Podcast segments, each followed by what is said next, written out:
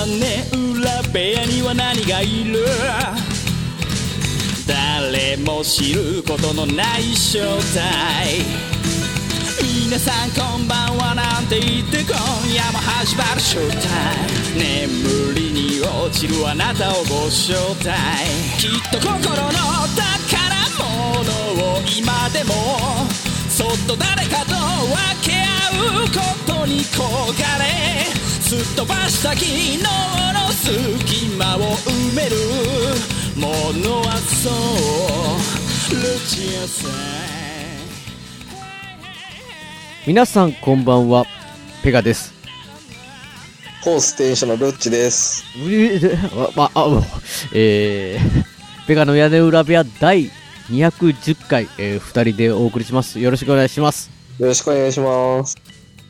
ルッチさん久しぶりすぎませんか？うーん、ですよね。多分まあまあ、毎回同じようなことを言ってるような気がしますが。しかもなんか今あのー、なんか冠ついてたでしょ？名前にはい。なんかコース、コース。フォフォース？はい。もしかしてそれはまさか美味しいうどん屋で有名な食べログ食べログ問題。食べログ問題で4.5以上はつかないっていう。え？4以上つかない。うん。だからルッチンさんの店ははい。4まで行ってないけど、4、4はまあまあ、まずいかないでしょうね。でもそれに近いいい感じに行ってるっていう。全然。噂の噂のフォース。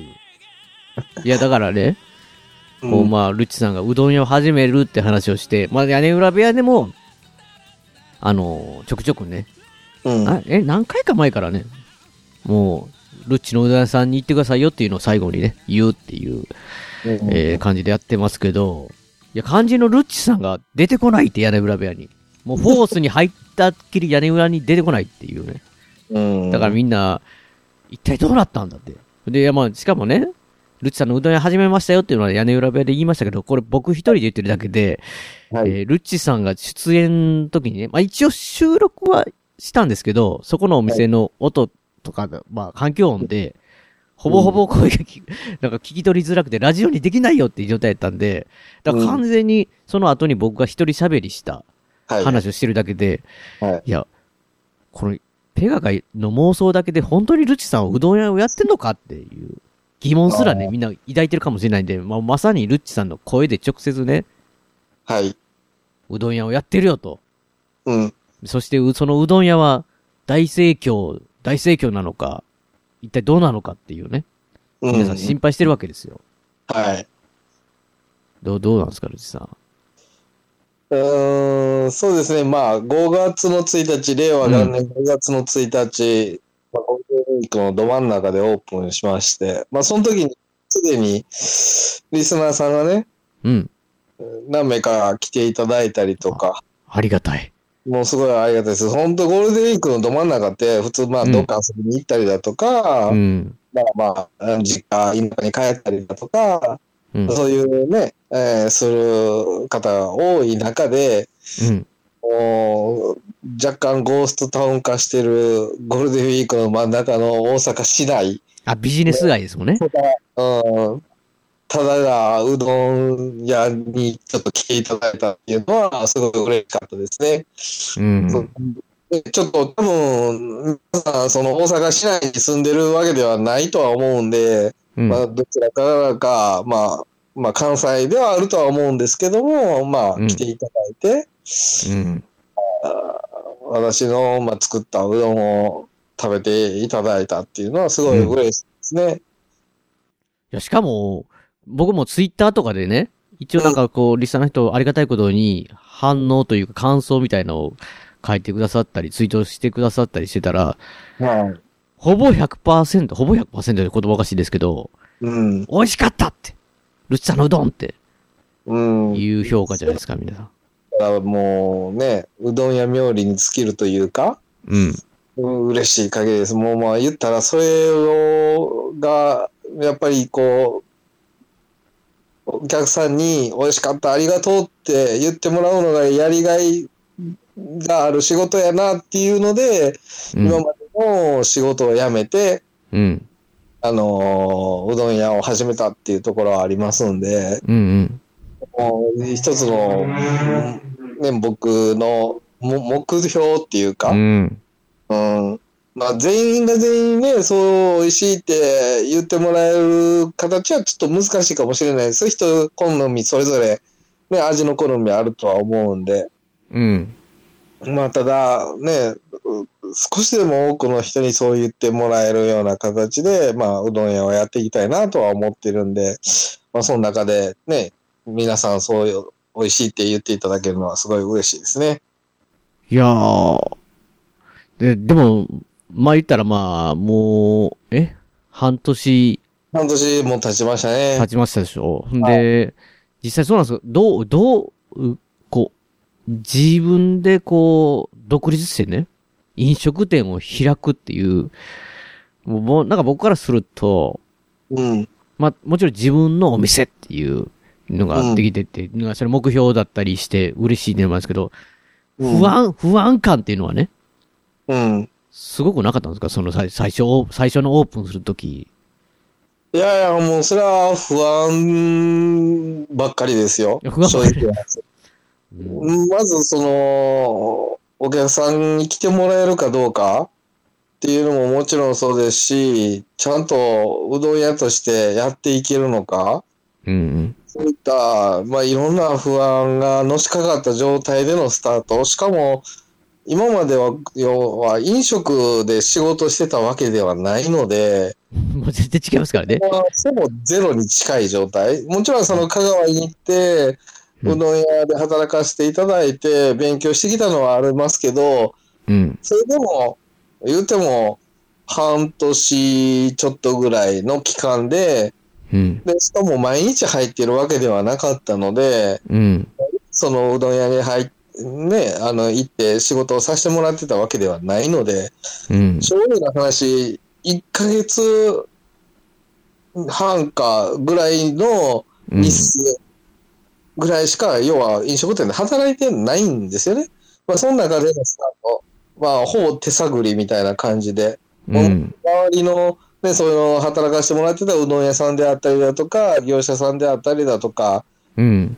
あの屋根裏のメンバーもしっかり、いろいろサポートをもらいながら、まあ、スタートをしたんで、うん。まあ、自信があるわけではないんですけども、なんとかこぎつけるうん。まではいけたかなっていうのでスタートしましたね。実際、想像してたのと、はい自分の中でその、し、要は店をオープンする前に大体こんな感じだかなって想像してたのと、はい。現実となんかその、なんか、ギャップ的なものありました？なんかこああ、もう、それはギャップだらけやう。ね。ギャップだらけ、ギャップだらけ。あ、やってみないとやっぱり、わからないことっていうか、あ、こんなことがとかあるんですか？いろいろ。うん。まあ、まず、んスタートとしては、自分が出したい味を出すうん。ところにたどり着くまでに非常に苦労しましたし、ああ。それを、ね、プロなんで安定して出さないといけないんですけども、うん。うんそれ安定して出すことも、うん。まあ難しい。非常に大変。これはまあ、フォローする意味ではないですけど、はい。いわゆるル、ルッチさんの、まあ言ったらこう、うどん屋のうどんの厳しい男の、うん。まあ毎日ね、ダッシュこう、取って、飲んでると、やっぱりそ、そ、その、要は、まあブレっていうのがあるじゃないですか。うん。まあそれがだから、まあ言ったら、なんか今だから話だけ言うと、まあ下手するとね、その毎毎回全然違う味やんけってお客さんが突っ込むぐらいの、うん。なんか想像したらちょっとあれだと思って、なんかもうフォローさせてもらうと、まあ、まあ言ったらルッチさんの満足する、要はそういうい安定した味っていうこと、っていう意味ですよね。だからこそうですね。だから本当に、まあ、毎日来ていただう。うん。いて、ずーっと飲み続けたら、あ、今日はこれや、こうやな、あ、今日はああやな、みたいなんで、分かるの、分かってしまうかもしれないですけど、うん。僕はやっぱり自分の出汁であったり、うんうどんであったりだったりとかを、まあ、お昼のまかないであったりね、味見であったりだとかで、毎日まあ出して飲んだり、麺も食べたりっていう形をとってるんで、まあ、ブレ幅はできるだけ抑えたいとうんうん出ますね。そういうブレ幅っていうのは。うん。うん。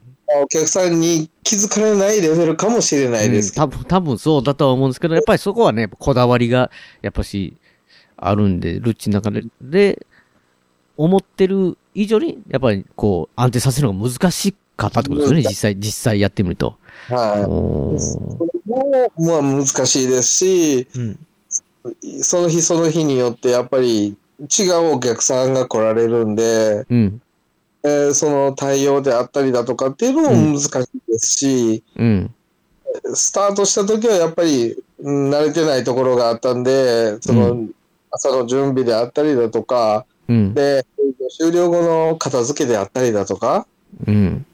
いったものも含めて、うん、どうやったらうまいことできるんかな。まあ、ざっくりした言い方ですけどいやね。いやあの、本当に日々悩んでますね。うんあ、今、今もってことですね、それは。もちろん、もちろん。だ特にね、あの、まあ、今の話からちょっとそれますけども、夜の営業を始めたんですけども、うんうんその夜の営業も、えーとちょうど1ヶ月ぐらい前に、うん。テスト営業的なものを、まあ、私のま元会社の、ね、あのーメンバーとかに来てもらって、うんうんちょっとしてもらってやってたんです。うん。でそれ自体もやっぱり、こう、うまいこと回れへんであったりだとか、そういうのも、今、もともとの昼の営業だけでも、要は、いろんな、うんと、改善をしていかないかんのに、まあ、うんさらにプラス夜の営業もやりて、夜の営業も改善していかなあかんっていうのもあって、うん。うんちょっと今、アップアップな感じです確かかに確かに。いや、いや、たいや、単純にね、まあまあ、ぼ僕とかはね、ラジオでしゃべルッチさん出てって話は、まあ今回がね、初めてですけど、うん。あのーまあ裏でね、何回かこう、ルッチさんと喋ってたりとか、まあ、ヤニメロベア同士の LINE とかでは、ね、してたら、やっぱり最初の、まあ今もそうかもしれないですけど、夜営業を、うん。をせずに、まあ昼営業だけでとりあえずやってきたわけじゃないですか。でその時点でも、うん。片付けやら仕込みやらいろいろ含めてやることがあって、うん。帰ってくるのが遅いって言ってね、ルチさんが。うんうんうん時間がないって言ってた状状態だったんですよ。夜営業全くしてない状態ですよ。いや、だからうんそこから夜営業、まあ言ったら、ね、この収録の1ヶ月ほど前ぐらいから始めたって言って、あの死んでんじゃないのかってみんな。こう大丈夫かって。もうその要は単純、単純にそのなんかいろいろ改善とか考えるとかいう以前にね、うん要は、プラス夜営業が始まって、まあ、睡眠時間とか 含めて大丈夫なのかって体力的にねっていう。うんまあまあ、あのーそのお話についての回答というか、まあ多分ね、うんその、夜帰るのがすごい遅なって、昼営業だけやってる時に、うん。帰るのが遅くってっていう話をうんしてて、そんなんで夜営業できるんかみたいなのは確かに言ってましたよね。うんうん。その時から比べたら、運転の差で片付けは早なってるんですよ。やっぱりその最初に、多分最初の言って11時ぐらいまで仕込み含めてね、片付けやったりだとか。いうのがあって、そんなんで夜営業って帰れないんちゃう？寝る暇ないそうそうそうそうそう。もう住んどかないと無理ちゃうかって店にっていうね。多分その時から比べると3時間か4時間ぐらいは、あの、時間的には短縮して片付けれてる状態？まあさっき言ってた、日々、あの、どうしたらうまいことできるんだろうっていううん。やつですよね。それと、それと、まあもちろん慣れとか、いうんいろんなもの、経験とかで、うんあ、の、まあ、まあそうじゃないと、夜営業の夜営業の片付けもある、後の片付けもあるわけですし、普通考えると無理じゃないかなって言ってたんですけど、まあやっぱりそれが、で、できるように、まあできるようになったってことは、さらにでもまあね、仕事がまた夜営業増えてるわけなんで、まあ、体力的には。まあ僕もその昼営業の片付けなり仕込みなりっていうのが、うん。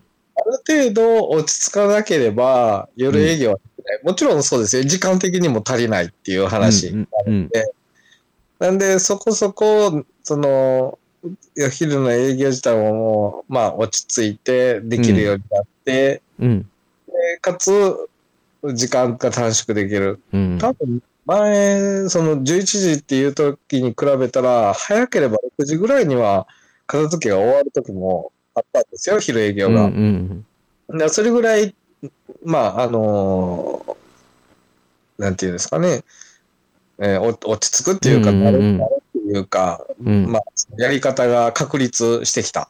うん。で、それがあって、夜をそろそろ始めないといけないなっていうのがあって、まあ夜を、夜の営業スタートしたんですけどね。いや、これ、だから、なんか、例えばツイートで僕喋ってる分とかをね、チェックしてる方は、あのーまあ、知られてるかもしれないですけど、もう一回一応、かこうね、初めて聞く方ももしおられたらと思ってあれなんですけど、まあ、はい野地さんその昼間、うどんやってるんですけど、はいまあその、まあね、フォース自体が、さぬきうどんバーじゃないですか。はい。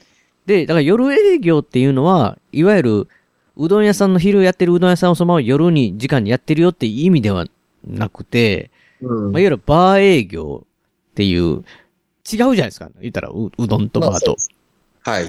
まあ、それが初めてが余計にね、なかなかこう、勝手が違うというか、うん。うん。なんかそれ、そまた違う営業で、で、まあ、それでまあ両方っていう感じで、その昼も夜も、うん。うん良くならないかなっていう感じでやるっていうの。まあだからそれで夜のね、バー営業っていうのは、またど、どんな感じなんですか？実際その夜営業の方は僕全くね、行ったこともないんでわかんないですけど。うん。まあ夜営業はど、本当に、なんていうんですか？まあもちろんうどんも食べれるのは食べれるんですあ、あるんですね。ある、あるんですね。食べたかったらうどんも。うん。うん。まあまあ、ただ、あ夜の営業はうどんメインというよりも、お酒を飲みながら、うん。僕もお客さんと話をして、お客さんも、ね、あの、いろんな、あお客さん同士もしっかりなんですけども、うん。話をして、うん。まあ、楽しみましょうみたいな感じの雰囲気、営業をやってるんで、どちらかというと、まあ、お酒飲みながらつまみがあって、みたいなのがうん。夜うん。スタイルですね。なるほど、なるほど。つま、つまみっていうのはルチさんなんか作られるんですか？そうですね。あの、まあちょっと、今現状メニュー的には、まあ普通の居酒屋をえイメージされると、うん。とあの、そんなにごめんなさい、あのメニューの数は多くないんで、うん。うん。うん。まあ例えば、まあ普通に枝豆とか、そういう冷ややっことか、そういうのがありつつ、うん。まあちょっとうどん屋として、まあや、昼営業もしてますんで、うどんの出汁を使っただし巻き卵であったりだとか、うん。まあ、あのーあと、ぶっかけうどんの出汁を使って、その出汁に、まあ、鶏肉を漬け込んで、うんで、それを揚げた唐揚げとかね、うん。そういった、ちょっとうどんを絡めたようなメニューであったりだとか、そういうのは、あのーお出しをさせてもらってます。ただ、うんまあ、メニュー数にしたら10、2、3ぐらいかな。まあ、ちょっと正確に今数えてないんだけど、メニュー的にはそうちょっと少なめですね。うん。うんまあだか、ら、もともとね、なんかこうちょっと、もう本当に最初のに戻るんですけど、うん。まあルチさんがやってるうどうどん屋さん、そのフォースっていうのが、うん。まあ大阪の、えー本町というか、新斎橋っていう、その、本当に、基本的にビジネスの、ビジネス街のビルとか、そういうのがたくさん乱視してるところで、まあ、いわゆる、お昼はサラリーマンの人がいっぱいうん。いるけどもっていう感じで、ね、夜ってなると、またちょっと、うどんをそこで食べるかって言ったらそういう感じではないんじゃないかなっていうので、もともとルチさんが昼のうどんだけで、もちろん生計っていうの立てれたら一番いいかもしれないですけど、そのまま普通に夜もうどん屋さんやってても、うん。あのーお客さんがあまり来ないかもしれないっていうので、でも、うんそこで店をやって、えー生計を立てたいっていうので考えたのは、まあ、あの、昼間はうどん屋さん、ビジネスマンターゲットでうどん、えーうどん屋さんで、夜はバーっていう形でお酒を出すような感じにした方がいいんじゃないかっていうので一応ね、そういう、まあ、そうですね。ちょっと変則的なね、なんかこう、あの、うどん屋さんっていう感じに。なって、まあ、実際そういう風に、まあ今ちょうどね、夜始めたよって感じなんで、まあも、ねもちろんそれがニーズがうどんばっかり来るんやったら、まあうどん屋さんになるかもしんないですけど、そそういう、本当はルルチはね、うどん、うどんが出たら、それはうどん屋さんでうどん美味しいねって言っていっぱい出るんやったら、まあそれがいいとは思うんですけど、なかなか、かそういうことが見込めないけど、やっぱし、うどんを食べたいって人も来るかもしれないというので、ある程度、ある程度は今んとここう、うどんを用意して、まあその辺はね、その、これからの推移というか、で、まあ変わっていくかもしんないっていう感じなんでしょうけど、だからまあ、夜しか行けなくって、大阪に夜やって行けるよっていう人だったら、まあ、あの、まあちょっとね、その時数が、あの、出たらないっていうことはあるかもしんないですけど、うん。まあ、うどんも食べれるよと。で、まあ、ルチさんと会いに行って、テレビもあり、テレビがありますんで、スポーツね。もうルチさんやったら、あの、インスタでね、うん。もう、卓球やら、いの、いの、井上、井上直江、ボクシングやら、ラグビーやら、やったらスポーツで攻めてきてる、スポーツ、スポーツ攻めなんで。いやそう攻めているつもりはす ないんですけど、僕自身がそのスポーツを見るのがすごい好きなんですね。うん、だからまあ、ラグビー、ここ最近やったらラグビー、バレーボール、うん、でまあ、ボクシング、うんでサッカーもまあまあ、うんもちろん、野球も見ますし、うん。野球も見ますし、だからまあ、スポーツ見るのがそもそも好きなんで、なんか、それでバーとかでかかってて、こう見て、観戦しながらゆっくり飲むとかいいじゃないですか。喋りながらね、みんなで。うん。ね。うん。だからまあちょうど、それはいいと思うんで、まあ、スポーツね、やってる時にはルッチさんのお店でしっぽりと、うん。こう、もうルッチさんの屋根裏部屋で鍛えられた爆笑トークが炸裂 するかもしれない ありませんが。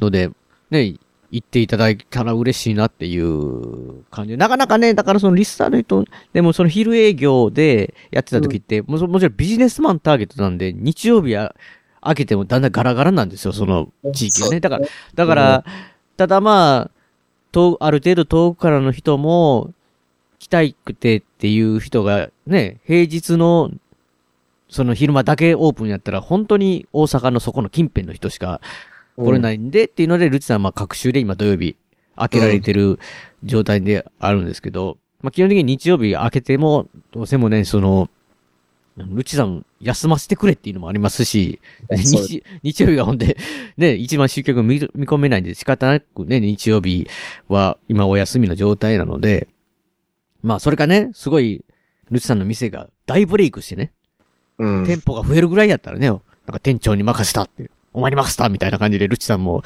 ね、全然休めるかもしんないですけど、なかなかそういうわけにもいかないんで、ルチさん体一つでやってるんで、そうですね。まあ、だから、な平日の昼だけではきついっすよっていう方がいてたんですよ、そのリスナーの人でも。まあ、だから行きたいけど、あの、その時間は仕事してていけないですみたいな人がね。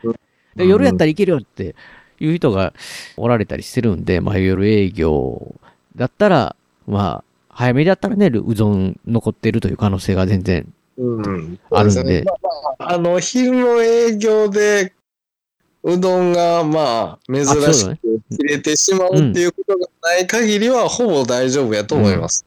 ね、うん。それも本当に、だから昼もどんどんお客さん増えてって、き切れたら、きもう毎回切れるようになったら、まあね、それこそルチさんなんで計算して、こう、増えていくんで、増やしていくんで、まあそうなっていっても欲しいんですけど、まあその辺はね、やっぱし、ずっと置いとけるものじゃないですからね、うどん。やっぱし、どうしてもある程度その日、こう、ちゃんと計算して、大体まあそれはそう予測外れるときは、で、まあ夜夜営業でも最初からないですって時もあるかもしんないですけど、まあそういう時はね、そこで飲んでいただいて、また次の日の夜営業に来るっていう。うん。うどんを、うどんをね、うん。食べていただいてっていう。いや、うどんで、まあ僕はお酒飲めないんでね、あれですけど、うどんでお酒飲みながらスポーツ観戦でルッチさんと喋るっていうのは、これ、屋根裏部屋リスナーなら妙利に尽きるっていう感じがするんですけど、あ、もちろんあれですよ、ビール好きのりょうさんは毎日のように来てるわけでしょ、夜営業。うん、来てないね。来てないのかい何じゃないおー全く来てないですね。最初の方、だから、なんかお、ルッチ応援月間だからって言っても、なんか結構、まあ、そこそこ距離ある職場から行ってましたよ、ルッチ、あの、りょうさん。ねずるずるずる言ってたんですけど。ただ、まあまあ、それは、まあ、しょうがないっちゃしょうがないですけどね。だ、あの、りょうさんだけではなくて、うん。正味な話、普通の一般のお客さんでも、まあ、連日来てくれる常連さんもおったわけですよ。おおそうなんですね。だったら、うんはじめね。うん。やっぱり、その中で、うん。と夏の、まあ、夏用のメニューとかもあるわけじゃないですか。うんうんうん9月の末とかで、やっぱりちょっと涼しくなってきてってなるんで、もう一旦9月の末で終わったんですね。うん。うんうんうん。途端来なくなるお客さんもいましたからね。その夏、夏メニューファンやったんですね。ななくなるなくなったら、まあまあ、ちょっと次の夏まで待とうか、みたいな。うん。うんだからそういうお客さんも中にはいらっしゃるんでね。いややっぱり、うん好みによってもある、ありますし、やっぱずっと食べ続けると飽きるっていうのもありますし、うんうんうんそそしたらやっぱちょっと期間を置いてね、うん。っていうのもあるとは思うんでね。そんなね、りょうさんがずっと来てたのが来なくなったからって言って、うん僕は何も言いませんよ、そんな。いや、言いましょうよ、それはもう。裏切るものって。もう、りょ、もう、りょ、りょうさん、りょうさんがやっぱりね、毎日、夜営業の方も行っていただいて、もう、ルチさんとこのこう財布を、こう、うわうわさせてもらわないとって。いや、だだって夜営業本番でしょ、彼の。うん？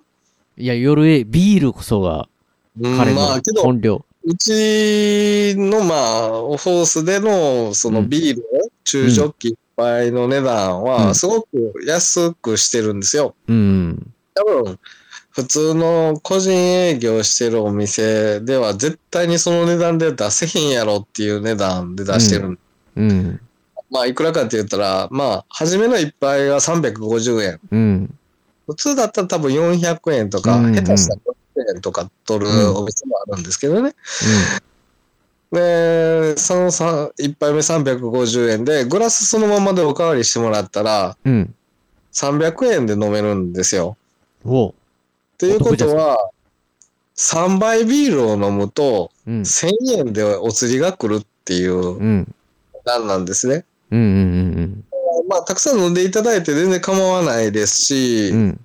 うん。ただまあちょっとね、あのービールを、まあ、だけ飲むっていうのではなくて、必ず一品は食べ物頼んでくださいねっていう形でさせてるんですけど、まああのーたくさん飲んでいただいたからって、まあ僕が潤うってことは、ほぼないような感じで提供します。いや、だから、いや、だから、そう、あ、そうか、ル、りょうさんのように純粋にビール飲み、まあ、で普通でビールとつまみいるでしょ、と思うんですけど。いるんですけどねただ、すごい安い値段で、まあ、どちらかというと、まあ、あの、飲みながら楽しんでくださいよ。うんっていうことね。ただちょっと料理は頼んでくださいねって。うん。うん。でまあ、飲み物なんでそんなに安くしてるかっていうと、うんほぼ利益ないような感じで出してるんですけど、うん。うんなぜそれでやってるかっていうと、あの、うん基本的に飲み物は全部セルフで入れてもらう感じなんですね。うん。それはビールだけではなくて、酎ハイであったり、焼酎であったりだとか、日本酒、うん。まあ、全部含めて、セルフで、うん要はお客さんの方で自分でついでいただく。うん。うん、そういう形をとってるんで、まあ、その、まず、煩わしさだとか、そういうのもあると思うんで、まあ、そこはちょっと他のお店よりは安くさせていただいて、うん。で、まあ、できたらその、そういうセルフで入れていただくっていうのも楽しんでもらえたらなとは思うんですけど、うん。うん。うん。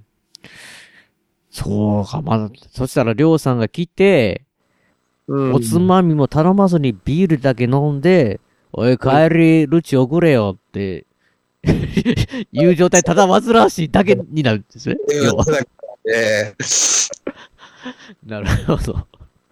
まあでもね、だから、まあ普通はあの、りょうさんみたいにね、ただただビールを飲むっていう人じゃないと思うんで、みんなは、まあ、アルコールとね、おつまみとか、まあ、場合によっては、あればうどんうんっていうのを頼んで、まうんあ、あの、寒暖しながら、まあ、スポーツとか見たりとかっていう感じにはなるんで、どうどうなんですか？それ、夜営業の、なんていうんですかね、まあ、手応えっていうか、まあ、その、ルチさん時代どうなんですか？充実感っていうか、ど、ど、どんな感じですか？夜営業は。うんとね、まず夜営業は、まあ非常にお客さんに申し訳ないんですけどもう、ん。いろいろな、まああの僕自身のうん。生活っていうかね、うんの、まあ縛りがあって、うんどうしても夜遅くまで営業ができない。あ、そうか、バーって言ったらなんか遅いイメージありますよね。で、まあ言ったら、ひえっ、と、昼の営業が、まあ3時に閉店なんですね。うん。まあ、まあお客さんがおれへんかったら、ラストオーダーが2時半なので2時半で終わるんですけど、うん。そこからいろいろ片付けをして、で、片付け、まあ夜営業ができるまでの片付け及び夜営業の準備をして、うん。夜18時、6時にオープンします。まずこの時点で申し訳ないのが、通常、うん。まあ会社終わって、うん。まあ例えば会社が5時に終わりました。うん。で、うん5時から、じゃあちょっと今日は帰り飲んで帰ろうか。けど、うちの店は6時なんで空いてないんですよね。ああ、なるほどね。まず一つ申し訳ないなって。片付けがす さささって終わって2時間後に、うん。閉店してから2時間後にオ夜オープンできたらええんですけど、うん。そう、ちょっとそうは、そこまで、まあ、早く5時にオープンするっていうのが難しいっていうのがまず一つですよね。まあでも、6時だったら、まあ僕飲まないんで、その気持ちがちょっとわかんないですけど、まあ6時だったらいいんじゃないですかね。まあちょっとまあ5時きっかりに終わるより、まあまあちょっとね、こう、いろいろ何やかんやして、できて、まあ言ったら6時ぐらいになるたり、6時過ぎたり、ちょうどいいんじゃないかなって気もするんですけど、いやまあ、まあまあ、その仕事のね、あの終わるタイミングとかにもよると思うんです。正直。だ僕が元勤めてた会社なんかは正直、6時、そんな時間に行けるわけがなかろうみたいな、まあまあ、スタイル。まあまあそういうタイスタイルでしたね。確かにねうん。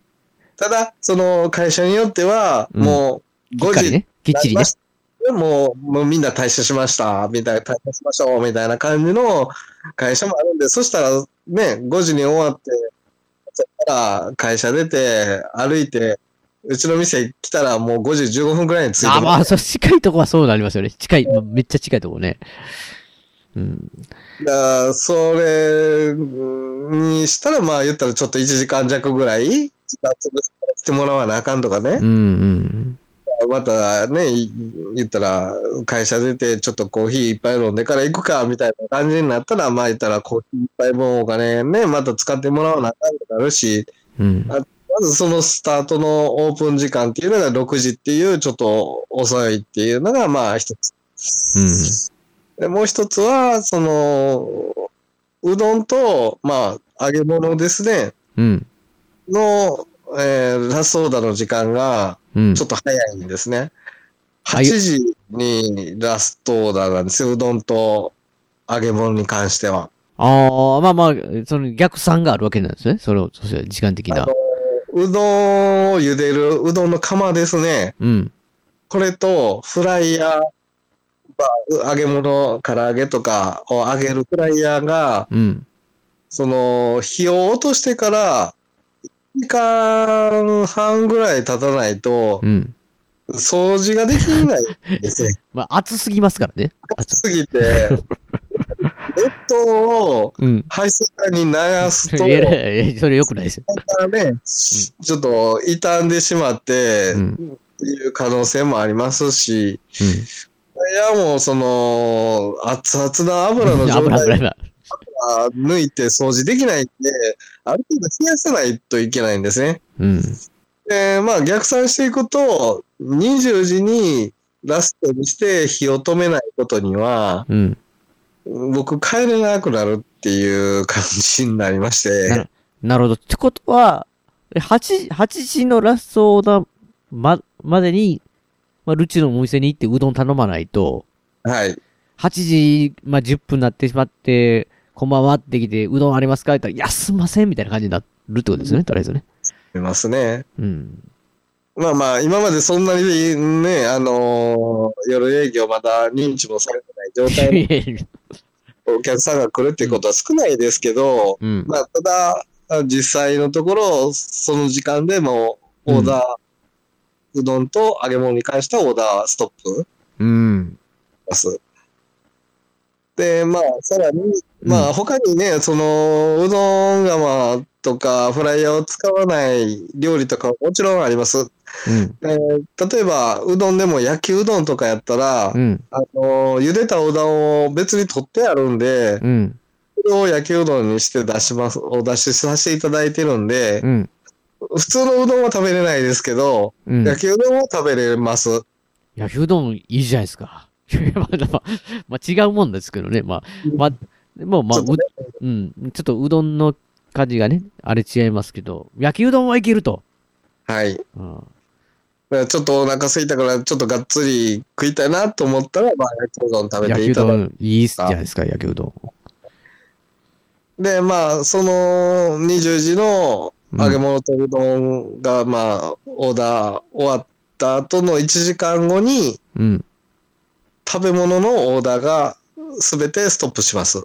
えー、く、9時え ?9 時9時、21時。うんうんで、その時点で、うんうん。まあ、あのー今ちょっとお話ししてた流れから言うと、うん勘のいい人は気づいたかもしれないんですけども、うん。うん。うちのお店って、まあ、お酒飲むのには、まあ、ちょっと一品頼んでもらわなあかんっていう話なんですよね。うんうんで、食べ物のラストオーダーが要は21時うん。なんですね。うんと。いうことは、21時より前にうん。お店に入っとかないと、うん。入って何か食べ物を注文しとかないと、うん。それ以降の21時以降に来た人は飲めないし食べれないんですよ。どういうどういうこと？え、で、要は20、え、え営業時代は何時までやってるんですか？その夜営業は。まあ、22時ラストオーダー。要は飲み物のラストオーダー22時なんですよ。あ、飲み物がね。2時なんですよ。うん。23時なんですね。うん。要は21時に来てうん。飲みたいってなっても、21時に食べ物のラストオーダー終わってるんで、君、それ君、頼まなあかんのに、一品頼めないからっていうことで、結局実質上、入れない21時に、ね、21時までに入店しとかないと、うちの店飲めないですよ。ちょっと待って、マジか、それは。え、そし、そしたら、え、23時まで一応店は開いてるっていうか、んなんですよね、その、そうです。23時まで開いてるけど、要は、えー、8、8時59分までに 入らんとあかんってことですか？そういうことです。それなんかちょっと、な、なんかちょっと、こう、なんか欲しいな、もうちょっと。無理なんですかね。まあそれはまた、で、これから変わっていくかわかんないですけど、だからせ、せめ、せめて、10、まあ10時は、10時はですよ、もう。10時過ぎたら、もう残り1時間切ってますし、あの、まあ、そもそものラストオーダーがうん10時ですからね。そうそう、無理っすっていう感じでいいですけど、は、8時台までに入らんとあかんっていうのはなかなかこう、ハードルが、なんか、こう、え結局だからその、食べ物のラストオーダーっていうか、もうさ、うん逆、逆算系でしょ？だから、ルチさんの。そうです、そうです。だからそれ、だ限限定、限定メニューだけにするとかできないですかね？さい最後の1時間。こ、これやったらいいよ、みたいなね。なんか、じゃないと、く、9時、9時過ぎると実質入れないっていう形ですもんね。うん、な、な、なぜそうなってしまったかっていうと、要は、はい。元に戻ると、はい。要は片付かないんですよ。そうそうそうそう、でしょ、そうでしょ、多分。うん。要は21時の時点で、要は例えば20時59分の時点で来店して注文したとしますよね。うん。で、まあ、時間かかる、例えば料理があって、うんうん。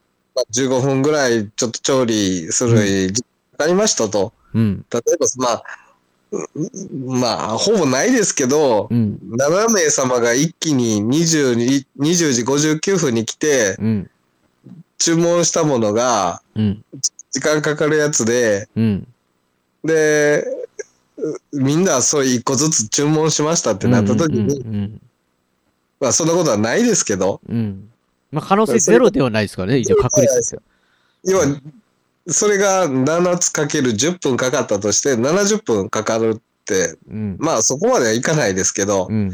多分30分ぐらいで提供できるんですけど、うん。で、その時間帯からもう要は料理するのを全部終えて、あとずっと片付けに回らなあかんのですよ。うん。うん。だから片付けていく、その20、まあ21時半から片付けスタートして、うん。で、まあその頃には言ったらうどん釜とかフライヤーも冷えてるんで片付けていきます。それでようやく11時半に片付けが終わるよねっていう状態になるんですよ。うん。だから、その時間帯を超えてしまうと、要は料理に手を取られてしまって、片付けができなくなるんですね。うん。なもんで、21時食べ物ラスト。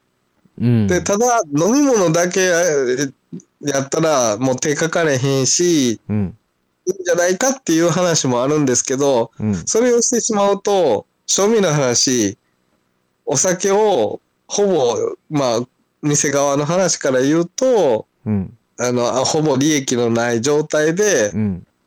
お客さんにずっと飲んでいただくだけ飲んでいただく。うん。うん。そんな状態になるんで、うちとしては、まあまあ、言ったら営業していく上で利益をやっぱ出さないといけないんでう、ん。当然、それは。うん。なってくると、どうしても、そのお酒だけっていうのは難しいんですね。わかりますそれはそれはわかる上乗せしないといけないんですけど、お酒は、うん、今のところ上乗せして、その値段をちょっとね、高くしたくもないですし、うん。まあその葛藤の中でごめんなさい、21時が入店のラストなんですっていう話になってしまうんです。うん。な、まあ、なんかそこはね、なんか考えましょう。なんかわかんないですけど。そう。いや、いや、いや、ルチ、ルチさんも別にその時間がよしでしてるわけじゃないじゃないですか、多分。あだからもう言ったら、もう今現状、そうそうそう。体の無理のない状態でやってその時間帯になってしまうんです。なるほどね。なるほどね。なるほどね。その辺、そうそう。だからまあ、いろんな状況、事情を重ねてやると、一瞬最初聞いたら、ん？ってなるような。うんそうなんですよ。でも正直な話、普通に考えたら、え ?21 時が最後の入店で、それ以降入店できないの？なんじゃそりゃって思うと思います。僕も自分自身で普通に考えたらそう思うんです。うん。けど、今現状のうん、まあ僕一人で朝の営業、うん昼の営業も夜の営業も一人でやってるんで、うん。正直な話、普通のお店だと、うん。一人で営業して夜のね、昼も夜も営業してって、うん。してるお店って多分少ないと思うんです。うん。うん。誰かが雇われて、うん昼の営業はまあ店主がやられて、夜の営業は誰かに任してとかっていうスタイルとか。うん。なんで僕、正直今、現状朝6時半にお店出て、うん。帰るの11時半うん。とかなんですよ、夜営業するときって。うん。で、それが、普通に考えたら、まあ、えーその11時半から寝て、うん。6時半まで5時間あるよね。うん。5時間あるんやったら、十分睡眠取れるし大丈夫ちゃうって思うかもしれないですけど、うん。その前後に僕1時間の通勤があるんで、まあ、まあ、まあ僕、ね、で、あの、近くないんでね、全然店からね。うん、1時間ぐらい通勤かかるんで、うん。で、それプラス、要は、ね、あの、寝る前に、まあ、風呂入ったりだとか、もちろん人間ですからね。うんで、朝起きたら顔洗って歯磨いたりとか、でその時間を含めるとね、睡眠時間ほぼなくなってしまうんですよ。いやだから、まあ、こう、まあ、まあ、他のね、いわゆうんるその一般のお客さんは、まあ、仕方ないにしても、こううん屋根裏部屋のリスナーさんだけは、うん。なぜこうなってるのかと、いうことで、ちょっと、あまあまあ、あのーまあ、み店側から言うの変かもしんないですけど、はい。まあ、まあ、ルチさんのね、体を壊すことが考えたら、まあだから普通にだからなんかこう、バー、普通のお店のよくあるバー、よく一般にあるバー専門でやってるようなとことかと、はい。まあ、違うというかね、言葉で、まあ、まあ、おまあ、お客さんから言うとそのあ甘いって言われるかもしれないですけど、う。ん。まあ、まあ、ルッチさん特殊な形態でうどん屋やってて、それで生活するために考えて、しかも、まあ、ルッチさんその、ね、その、コミュニケーション取って、ね、喋って、あの、みんなに、ちょっといい気持ちになっていただきたいっていうことで、こう、もう値段も、えー、安く飲み物提供してっていうことを、いろいろ組めた結果、今、うん今現状、いや、だからこれがベストとは思ってないかもしれないですけど、まあ、いろいろ方法考えて、いあの、変わっていく、いいけたらって思いながら、でも今はい現状は、そうですね。こんな感じ。じと、こんな感じという。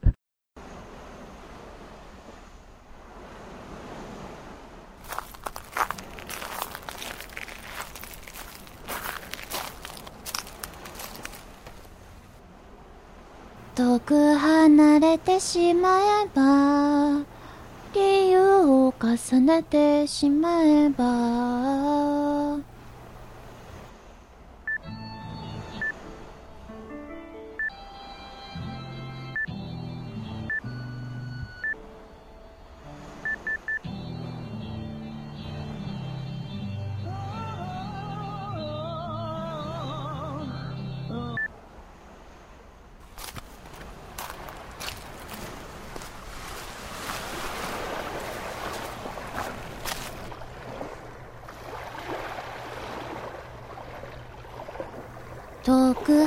れてしまえば理由を重ねてしまえば眠れない夜も新しい。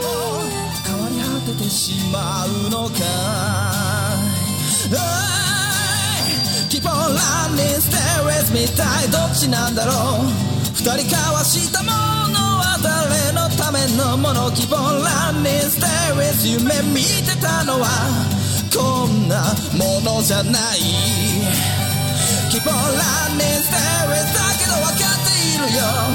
二人過ごした日々は変わりはしないさ。Keep on running, stay with 夢は終わったけれど忘れたりはしないさ。多分。ボーカリスト笹山。Keep on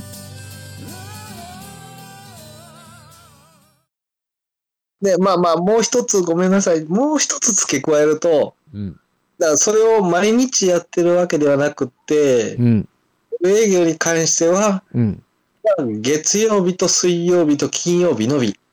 あ、月水金なんですね？はい。毎日、あの、睡眠時間3時間だと僕もぶっ倒れてしまうんで、いやいやいや、うん月水、月水金でも大丈夫かっていう気は僕はしますけどね。そのなんかその、ま 3, あ三時間睡眠だとね。やっぱりちょっと計算的なものがあって、まあ僕は一番やっぱりお客さんに飲みに来やすいっていうと、うん。うん。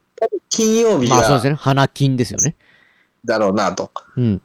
まあ次の日お休みで、うんまあちょっと飲んで、うん一週間の疲れ取ってリフレッシュのために飲みに行こうっていうのがあると思うんで、金曜日は絶対に夜営業開けなあかんうん。っていうのは思ってるんですね。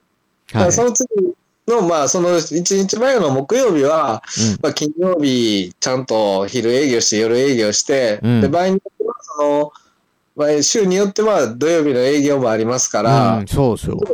休んどかんとちょっときついやろうなってきいう。金曜日地獄ですよ。土曜日あある、ある時って考えたら、これそうですね。すごいですよ。殺人的な感じですけど。まあだからそれはど木曜日は無理ですよね。そう考えると。木曜日はちょっとごめんなさい、夜営業できません。で、その次に、うん。まあ、木曜日休む、夜営業休むわけですから、うん。水曜日はまあまあまあ、体動くんちゃうかなっていうので、まあ水曜日営業します。んおのずと火曜日、うん。夜営業休みます。うん。月曜日は、まあ、日曜日の休み明けっていうのもありますんで、うん。まあ、月曜日は元気に営業できますよね。ル、ルルスさん元気ですよ。月、単純にね、まあ初めてそんなに経ってないから、統計的には分かんないかもしれないけど、げはい月曜日ってやっぱ少ないんじゃないですか？分かんないですけど。まあ、少ないですね。やっぱ金曜日が一番多い、多く来られますか？どっちか言ったら。うん、と思います。うん。あのところ3週か、まだそうなんですもんね。わわ全然3回か、金曜日3回か4回営業してるんですけど、うん。うん金曜日が一番お客さん的には多いかやっぱなっていう来やす、行きやすいですね。土曜日が休みとかの会社だったりすると。そうですね。うん。まあ、月曜日、そ、そ、そこまで月曜日までせんでええんちゃうんっていうのはあるかもしれないですけどね。うん、そうそうそう。いや、と思ったんですよ。だから、月曜日になかなかこもう来ないんやったら月曜日は、うん、ルッチさんのちょっとなんですかね。日曜日と、ちょっと月曜日も休みだ、夜休みだったら、こう体力的にね、ぼ僕からするとこう友達目線の方が勝つんだよね。その客目線よりも。大丈夫かとしか、こう、体がね、うん。まああの、まあ僕らももう45、6になっていく感じなんで、はい。もう、ルッチさんが倒れたら、ルッチさんをもう終わりですからね。その、なんなんていうんですか、自分一人でですからね。無理のないようには、とは思ってるんですけど、うん。まあ、月曜日も、そ正直今はまあ、月水金っていう形うでんやらせてもらってますけども、うんまあ、そのうち月曜日はなくなるかもしれないですしう、ん。月曜日お客さん来おへんでね、ただ単に開けてるだけやったら電気代とかね、ガス代とかもかかってきますんでね、うん。開けてるだけ無駄なんちゃうんっていうのもあるから、そこら辺はちょっと一遍あ、そうですね、ね。それは。えしばらくえ営業してみないことには、うん。本当に月曜日お客さん来おへんのく、もうね、普通に考えたらまあ来ないやろうなっていうのはあるかもしれないですけど、うん。うん。うん月曜日でもちょっとまあ月曜日週明けにいきなり怒られて、もうあと残り4日間ね、仕事していかなあかんのにちょっと、うん。まあストレス溜まってるからちょっと飲みに行こうみたいな人も、そうかもしれないじゃないですか。うん。まあまあ、それはまあ本当に、やってみないとわかんないですからね。まあまあそこはちょっと一旦月水金っていう形で固定して、うん。で、まあやってみて、で、明らかに月曜日、まあ開けてるだけ無駄よね、と。うん。いうことであれば、まあ月曜日はもう夜営業はやめようとは思いますけどね。まあ逆に、月、水、金がもう夜がね、うん。いっぱいお客さん来たら、火曜日も木曜日も開けるかって。うん。うん。それはね、火曜日、木曜日も開けたら俺が潰れてもらうから。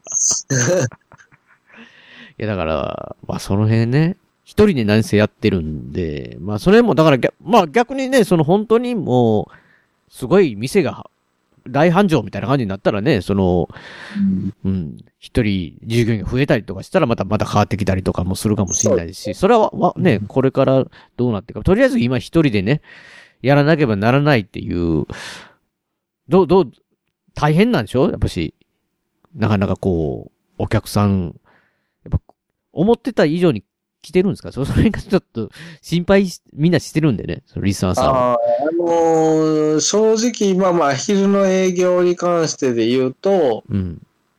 まあ、想定したうんお客さんの数よりも少ないです。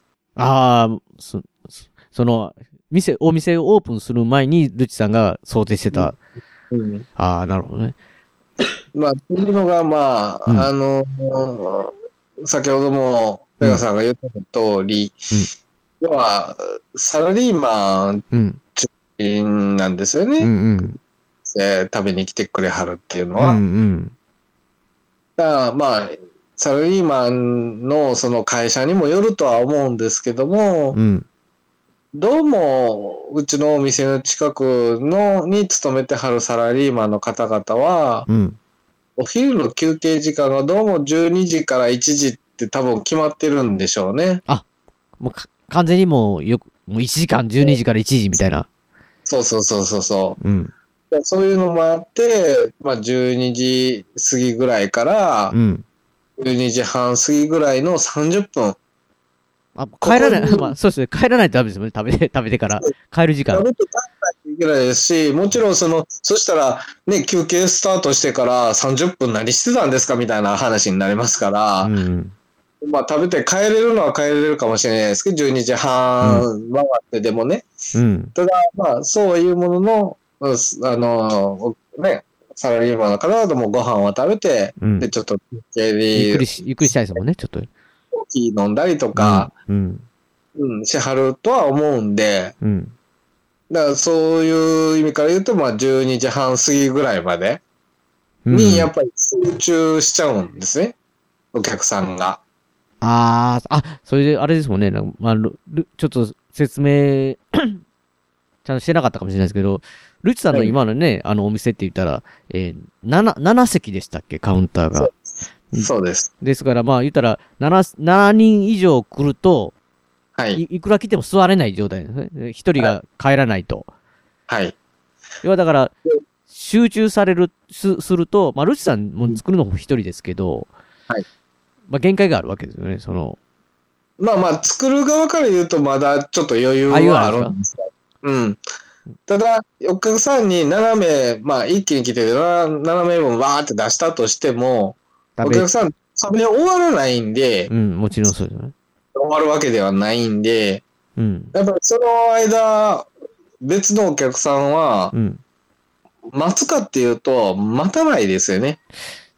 確かにもうそうそう、じ、時間が命ですからね、休憩時間。はいパッて来てて、あ、いっぱいですか？って言って、あ、すみません、今いっぱいですって言われたら、あもう別の店にせな、早く食べなっていうのが、そうなるんです。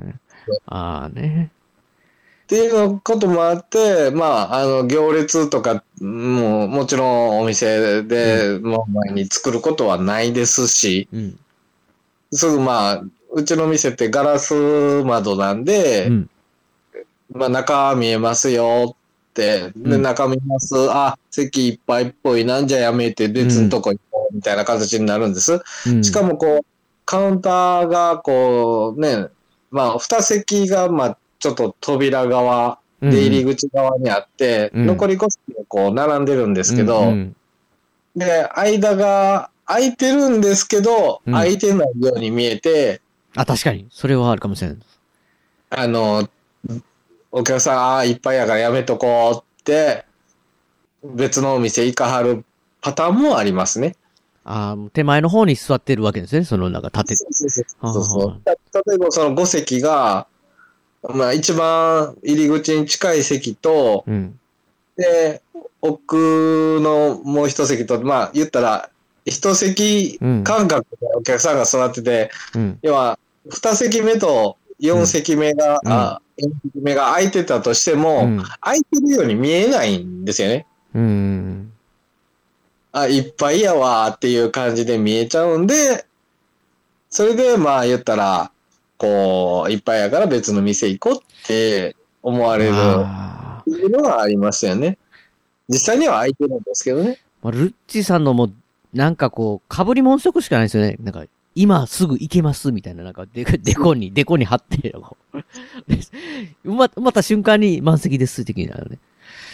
いや、確かにそれでも、ね、ルッチさんのお店行かれた方はわかると思うんですけど、ガラス張りで、うん。パッと見て、そういうふうにも印象で、もう、急いでるんでね、みんな、その昼の、戦争なんで、昼のなんか休憩時間は。早く食べて、早くちょっと休憩したい、みたいなね。うん。まあそういう意味では、ファーストうどんのうどんっていうのは、あの、あり方がいいんですけど、でも、ね、確かにそのもう、いっぱいあったら、並んでまでっていうのは、昼のビジネスマンは違いますよね。なんかそのうどんを目的で食べに来た人は、せっかくやから待とうっていうのはありますけど、うんうん。逆にそういうふうなんで、うどん食べに来来はる人っていうのは、時間帯多分ずらさはりますわ。ああ、わざわざその時間に。あの、時間帯やったら混んでるから、ちょっと並ばなあかんかったりするの嫌やからって言って、多分うん1時くらいに来はったりとかね、うんうん。ちょっとされると思うんでね。ということは、ルチさん、この話に流れていくと、そのはい12時半を過ぎると、はい。もしかしてルチさんのお店っていうのが、えー暇ですね。になるってことなんですね。はい。逆にその時間には、まあ言ったらその満席以上のと人が来たりとかもする時もあるのに、こなせ、うんこなせない。こなせないっていうか、まあ言うたら、こなせないって言ったら、ルッチさんのあれじゃないでくて、要は、お客さん自体が、うん。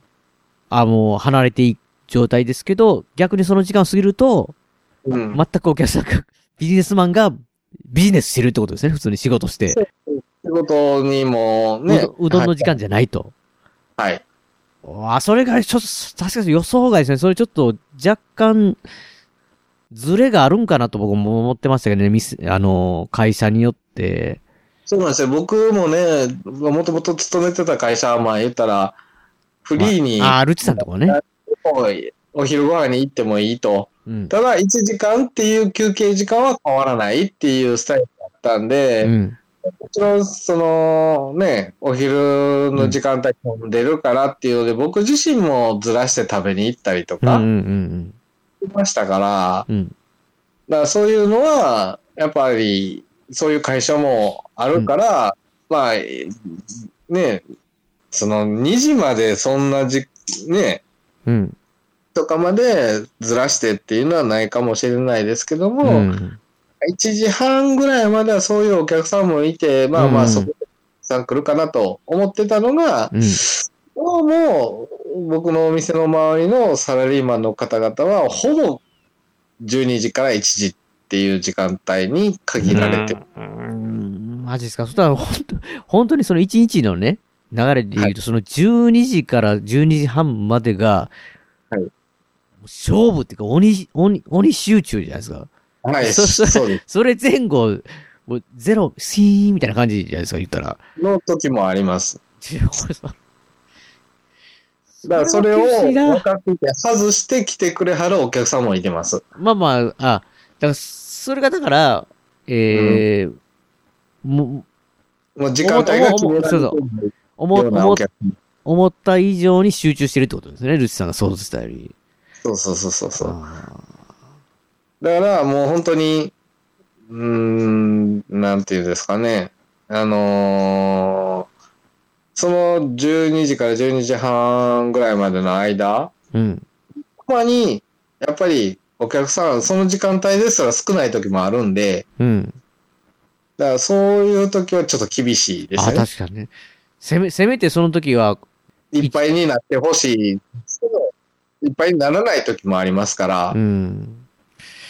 はあ、なな。んでまあ、ちょっとそこら辺はね、ちょっと対応方法を僕も考えていかなあかんかなとは思ってるんです。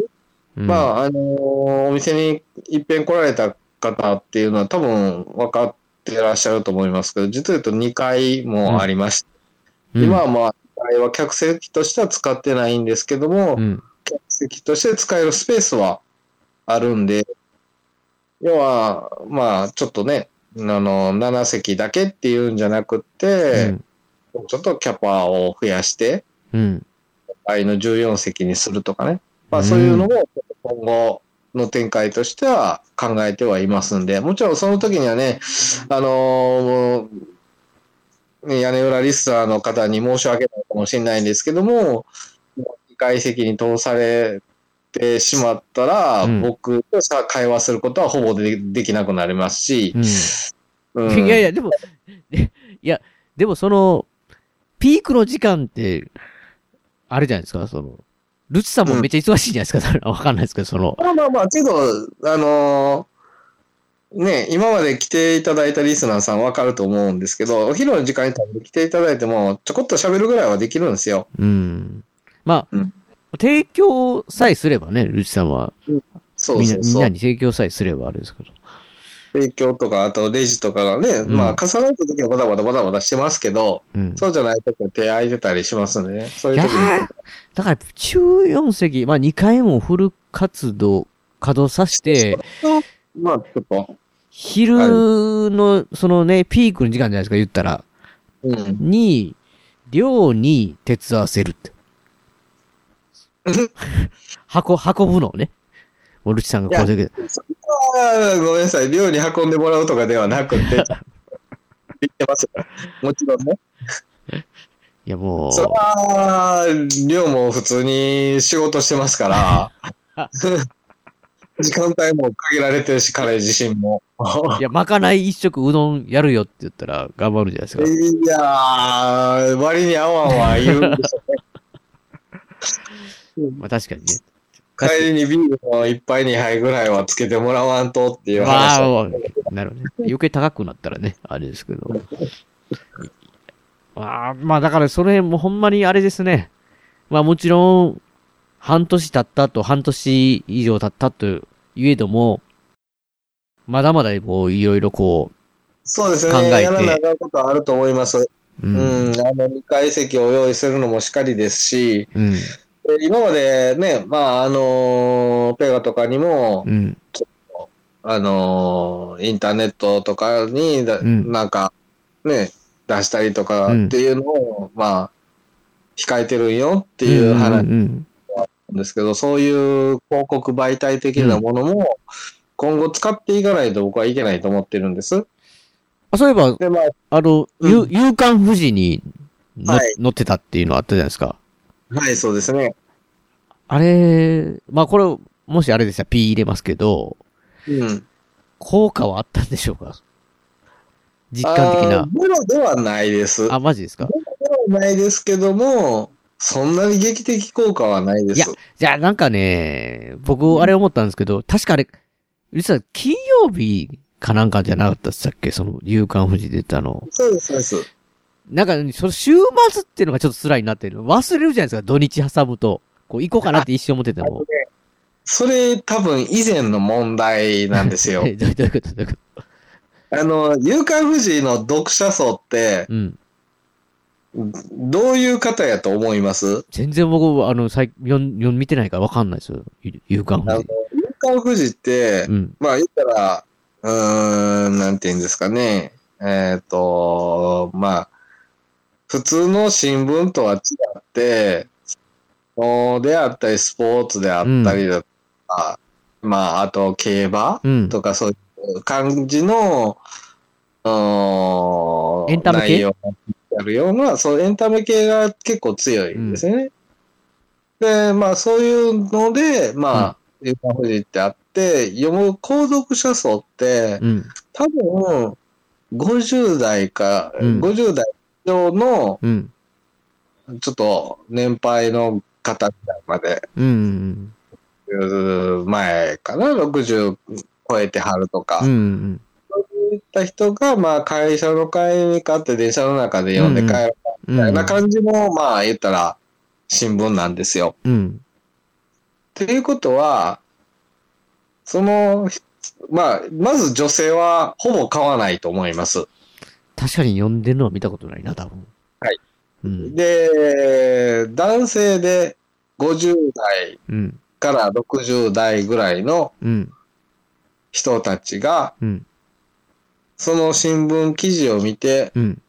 食べに行こうかってなった時に、うん普通の働いてる人が、うん。例えばね、僕のお店の近くの駅で言うたら、まあ、震災橋とか本で、うんまあ、あと長堀橋っていう、まあ、境筋線の駅、あとうん境筋本町うん。の駅があるんですけど、うんその近くに勤めてる人が、そういう夕刊富士を見て、あ、こんなみた店が新しく近くにできたやん、じゃあ行ってみようかっていう気にはなると思います。うん。ただ、梅田で働いてる方々がそれを見て、うん。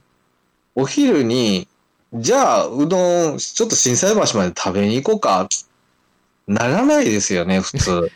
だだって、りょうさんのとこ、行ける距離で、えーしかも、もちろん、ね、いわゆる親友のルッチがやってるお店でも、うんうん。まあまあちょっと時間かかるんよって、行くのね。そうそうそうちょっと若干めんどくさいんよっていうぐらいじゃないですか。言ったら、めっちゃ、もうルッチに好意的な人間ですらそうじゃないですか。だから全然知らない人が、パッて見て、あ、うまそうやなと思っても、なんやんって、遠いやんって言って終わり。遠いやん、行かれへんやんで終わりですよね。まあ、いなりますよね。うん、で、唯一、うん、そういうのを見てて、うん来はる人って、うん。営業マンの方で、こっちに仕事。会社は近くやにないんやけども、お客さん近くで、うんで、まあ、ちょっとついでに食べに行けるな、うん。この距離だったらお客さん行った後にちょっと行けるな、とか、うん。人たちは多分来れると思います。うん。ただ、そしたら、その購読者層の中で、そういう人が、果たして何人いていますかっていう話なんですよ。うん。で、今まで、夕刊富士を見て来ましたって、うん。実際に言わはったお客さん、もうあれ、しゅ実際に乗ってからどのくらい経ちましたか？もう2ヶ月ぐらい経ちますかね。まあまあ経ってますよね。うん。えー、2人です。あ、でも一応、見たんですって言ってくれる、まる、あ、ルッチが聞いたんですか？その、なん、あいう人は2人。はい。あ、でも二人もいてたんや。すごいな。いやうん。だそれ乗ったからといって、まあ話が元に戻ると劇的にうんお。客さんが増えるわけではない。いや、だから、うん。だからやっぱりルッチさんのお店はやっぱりある程度、ぼまあ僕らするとですよ、えー、いわゆる一般のお店の形態じゃないというかね、もうターゲットっていうか場所自体が、ぼ、僕ですらだって、えー、夜営業をする前だったら、行こうと思っても行けなかったです。やっぱりうん、遠いんですよね。なんか僕が働いてる場所とか、えー、住んでる場所と。で、まあその時間に、えー、要は仕事してて、普通の平日だったら行けないってなったら土曜日、土曜日の各週やけど会う、会わないっていうのを。だから、なかなかこう、まあそれ広告を売っても、うん。ルチさんが言うように、行きたいけど、まあ、興味があるけど、あ、行けないわ、みたいな。要は近く、その、ルチさんのお店の近くのし職場だったり、そう、うんさっき言った営業でそこによく、その辺に行くことがあるって、人が見つけないと、うん。い、いけないっていうね。そう。いう、なんかジレ、ジレンマっていうかね。その、そうなん。いうのがある状態なんですよね。だから、うん。まあだから、だからね、まあちょっと夜営業してみて、うんまあ、のまあ、ルッチさんの予想としては、うん。ええまあ、夜うどんを食べる人はなかなか少ないのかなと。うん。で、バーっていう形でお酒提供してっていうので、ね、夜を明けていってるわけですけど、まあ僕としてはね、なんかこう、まあ言ったらその、ルチさんのお店の近所の会社の人じゃないところのちょっと、もうちょっと離れた場所から、なんかこう、夜やったらうどん食べ、よ、行けるよと。いう人が増えて、まあ徐々にでもある程度夜の、夜もうどんが出るような形に、になったりしたら、まあまあまた、まあそういうこともあったりしたらいいかなっていうかね、なんかこう、うん。まあ計算できたら別に、別にルーチは、ルーチさんがうどん出したくないわけじゃないんじゃないですか、夜営業でも。まあある程度こんだけ出ますっていうのが分かって、あの、コンサートで出るんであればね、全然いいと思うし、だからそんな風にならないかなって。まあだから、ビジネスマンの人が夜っていう形で言ったらルッチさんの言う通りかもしれないですけど、まあある程度大阪府内で、うん。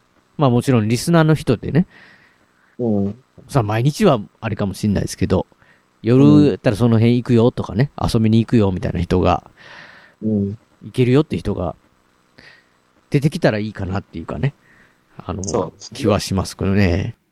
なのでね、これからね、うんあの、あこのやり方がう、ん。中での100%っていうわけでは思ってるんうで、んだから、その業態、業うん態、うんうんその営業の仕方、うん時間帯もそうですし、まあ、内容もしっかりなんですけど、うん。こうまああー考えていかなあかん部分っていうのは多々あると思ってます。うん。なんで、もう、このね、あの、ラベを聞いていただいてるリスナーの方々も、うん。もう、この時こう言ってたから無理やなって諦めるんではなくって、うん。あの、僕もこう変えていって、うんまあ、従業員雇ったりも多分するでしょうし、うんうんそういうところも含めて、ちょっとまあ、温かい目で見守ってうん。いただきながら、うんそうですね。まあ、生きる機会をちょっと伺ってうん。もらえばなと正直思ってます。うん。いや、商業のメインのね、やっぱりうどんは本当に美味しいですし、僕も食べさせてもらったんですけど、あの、うどんのこと結構食べ歩いてる方とかもね、食べログとかにも、うん。あの、書いていただいたりしてましたけど、そういう方も、一辺二辺って感じで何回か来られて、美味しい、美味しかったってお墨付きいただいてますし、まあ、まち、うん。間違いなく、まあもちろん好みがあるんで100、100人が100人っていうわけではないと思いますけど、ほとんどの方がやっぱ食べて美味しかったってうん。言ってくださってるんで、やつのね、あうんのコメントをいただくような場合ももちろんあると思います。うん。ただ、まあ、あのー全員の好みに100%答えられないっていうのは、どの店も多分一緒やと思うんですよ。そうですよね。それ、味があるわけですから。で、まあ、言ったらね、あの、天ぷらなんか特にそうやと思うんです。うん。あの、揚げたてが一番美味しいのは当たり前なんですよ。うん。うん。けど、ね、揚げたてできないのは僕一人でやってる、うん。もうまあ言ったら狭い敷地の中で、うん。こう、厨房のもうできるだけ、うんもう狭くして、もう人が使うこともできないぐらいの厨房の狭さなんですよ。うん。その中で一人雇って揚げたてができるかっていうと、まあ、それもできないです。いやね、まあ、ちょっと揚げたてにはならないんですけど、ちょっとでもあったかいものを提供できるようにっていうので、まあ、ちょっと温かいね、ケースの中に入れて、うん。保管させてもらったものを提供させてもらってる。うん。できるだけ、まあ、美味しい形で食べて、食べていただきたいなとは思ってるんですけどもう。ん。うん。やなんで、ちょっとまあ、ね、あの、中にその天ぷらはうんもう、ちょっとね、ちょっと遅い時間帯に来た方にはもう食べ残しみたいな感じにやるみたいなんで、うんちょっと辛辣な感想をいただいたりもしたんですけども、うんもうそれ、ごめんなさい、しょうがないんです。うん。それ以上のことがどどうしてもできないんで。だからまあその辺は、まあ、その、辛辣な意見っていうのも、そら、あの、お客さんの立場からすると、それ揚げたてのお店、ね、があったら、やっぱりその揚げたてじゃないお店のがそうっていうに、まあ感じられたかもしれないですけど、やっぱ多分ね、せめこの屋根裏部屋のリスナーさんにだけですけどね、だからその、普通のお客さんからすると、そら、あの、甘いこと言うなと。同じように比べられるでっていうのはわかりますけど、まあ一応うんね、リスナーさんからすると、一応もうルッチさんに近い立場っていうか、その、あの、ルッチさんの今の、えー一人でやってて、なかなか大変だっていうことで、ほん本当はね、や、雇い、雇う人がいてて、まあ、その厨房が広ければ、そういうことも可能だし、ルッチさんもそれが美味しいのを提供したいってある、とは思うんですけど、今の現状で一応精一杯やってて、しかもまあ、その、一人でやりながらも、えー、いろいろえー試行錯誤して、良くしていこうっていう、えー気持ちがあるということをね、まあちょっと、リスナーさんだけはちょっと理解していただけてほしいなっていうかね、ちょっとまあ、甘いって言われるかもしれないですけど、一応精一杯、ルチさん頑張ってるよと。だってまあまあ、そのね、ルチ、ルチさん、リスナーの人はね、そのルチさんが飲食店あんまり経験なくて、やってるっていうのを理解してますけど、一般のお客さんは、その、すごい、20年、30年やってる人とルチさんやってても同じように構えてたら一緒やないかって言われたら、確かにそそうやとしか言いようがない世界ですから、まあ、あれですけどね。まあ、だからリスナーさんに関しては、こう、ルチさん精一杯やってて、ルチさんの中ではこう、ギリギリのところでやってるよと、今、うん戦ってるよっていうね。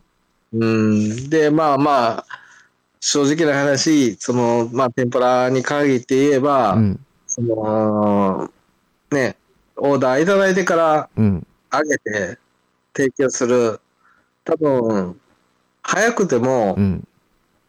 それだと4、5分かかるんですよ。まあもちろんね、そそこから上げてですからね。揚げてですからう。ん。うち多分、早ければ1分以内に提供できますからね。うん。うんまあそういう、まあ、すぐ食べたいっていうそういうサラリーマンの人たちにとっちゃ、うん。早くてうまいっていうのが一番うん。いいと思う。だから言ったら、まあ、正直な話、うんまあ言ったらあかんのかもしれないですけどう、どんがメインなんで、天ぷらメインじゃないんで、うん。うどんが美味しくて早く出てきて食べれたら、うん。まあ、その残りの時間の休憩もゆっくり過ごしていただけますし、うん。だからまあ言ったら、ね、それを、うんまあメリットとして見ていただけると嬉しいなとは思いますね。そうですね。まあ、うん。まあその辺はちょっと、あまあできるだけ最善の、今のある最善をちょっと尽くしてますんでというはい感じで、まあ、ね、そまあ、もしね、あの、リスナーの方々で、こうしてみたらどう？こう、今でもできるんじゃないですか？っていうのがあったら、まあ、ね、あの、実際にそれを取り入れてできる可能性もありますんで、もしそういうアイデアがあったらね、教えていまあただけたら。確かにね、本当にまあ、まあ、ルチさん、貪欲にその辺は聞き、聞きますんで、もしね、はい。ちょっとでもプラスになる、お客さんもプラスで、ルチさんのお店もプラスであればね、もう、もう必ず実行されるとは思うんで、ね、はいき忌憚なくそういうのはね、こう、ええもう言っていただいたらとは思いますね。直接ね、カウンターなんで言えるんで。できるできないに関わらず、本当に、あの、こういうの欲しいなとかでもいいんで、うん。それが、どうやったら提供できるようになるやろうっていうので考えて、まあ最終的にはできない可能性ももちろんもちろん。うん。うん。うん。だからそれが一旦となって、なんか劇的に変わる可能性もうん。中にはあるかもしれないですし、うん。やっぱりね、僕一人でうん。やってるんで、こう、まあ、あペガやリョウやとかにも、まあ、中には話、ちょっとね、しながら意見聞いたりすることもありますけど、うんただ、言ったら4人だけの知識がね、もうそのリスナーさんの協力も得られたら、鬼に絡ぼうっていうぐらいのね、知識が得られるわけですから、うん。もしね、そういうご意見や、こういうのがあったら、僕は嬉しいなっていうのがあれば、言っていただいたら、そこから発展するかもしれないんでね。うん。ぜひ、まあ、あのーそういうのは、あの、リスナーの方ご存知かどうかわかんないですけど、ツイッターの方にも、うんあの、僕のアカウントはありますんで、あ、あれじゃないですか。え屋根裏部屋では紹介ちゃんとしてなかったですけど、インインスタの方がルッチさんメインじゃないですか、インスタグラム。そうですね、はい。あのー、えー、ローマ字で、ま、松、あえっ、とね、松も、通話 TSU の方ですよね。なんか、はい松もって、ローマ字、えっ、ーアルファベットで書いていただいて、2105。はい。こちらの方をね、ね、フォローしていただいたら、まあ、と、あの、毎日のルチさんのつぶやきね。もうはい、スポーツ、スポーツ攻め、最近はスポーツ攻めの、番組の途中ですけども、ここで、えー、笹山さんの今回の一曲っていうのをね、かけさせていただきたいんですけど、まあ、今回、ルッチさんがね、のうどん屋さんの話だけど、いや、まあ、ね、独立して、ね、今まで会社に働いてたのを辞めて、あのーやるっていうのはもう本当に、まあもちろんね、自分は好きで選んだことだと思うんですけど、すごいなって思うんですけど、いやね、もうルッチさん本気で取り組んでるっていう話を今回まあね、してるんですけど、まあ、ね、本気で一人でね、ずっとっていうのであればね、まあもちろんこの笹山さん、まあ、ね、音楽家として、えー、何年もずっと一人でね、まあ一人でって言っても、まあもちろん違うんですけど、まあまあ基本、まあ、行き着くとこ一人でですけど、ね、えー、やられててずっと本気でっていうのが、えー、すごいなっていう方なんですけど、まあ、こん、ね、もうだいぶ時間が経ってしまったというか、かけるタイミングがね、今回の曲、うん、もう重みがあるというか、なかなかちょっとどうしようかなと思ってたんですけど、まあ、今回ね、えー、ルチさんも本気ということで、このね、笹山さんの、ともねという曲をかけさせていただきたい。もうこれが8月、2019年の8月にね、リリースされた楽曲なんですけど、アルバムジャケットが、なんと白地に、ただ、笹山と書いてるだけということで、いやもう本当に、ともねっていうね、そのタイトルさえも書いてないっていうところが、本当になんかこう、ともねイコール笹山、笹山イコールともねということなのかなと。っていうのも、ライブある、ライブでだいぶ前からこう以前から聞いてたんですけど、すごい楽曲だなと聞いた時に思ってて、で、何年も前から、なんかこう、要は音源がないんですかって言ったら、いや、実はもう音源できてるんですって言ってね。もうた本当に何年も前だと思うんですけど、そういう話を聞いてて、ただ、どうやって出すか、どのタイミングで出すかっていうのだけなんです、みたいなことを言われてて、や、そこからもう本当に何年も経ってるぞと思いながら、いや、だからそれを、まあ、この8月、2019年8月に出したっていうところ、まあ、この辺もね、ちょっと笹山さんに直接、まあ、屋根裏部に出た、出ていただいてとか、えー詳しく聞きたいなと思ったりもするんですけど、いや、ただもうこれはね、もう本当に、説明がだから不要っていうことだと思います。その白い字に笹山って書いてる、書いてるの、書いてない、ともねっていうね、楽曲なんで、えー、ではここから聴いてください。笹山さんでシングル曲、ともね。愛し愛され憎しむ時代の先に僕ら偶然に生まれ合ったのさ星の数にも負けないほどの奇跡と夢の数にはかなわないほどの幸せとわからないことで回るこの世界。分かりきったことばかりの日々。重ね重ねた記憶のその片隅で。忘れられないものなら確かにそこにある。覚えた言葉を感じた心をいくつ塗り替えたならたどり着ける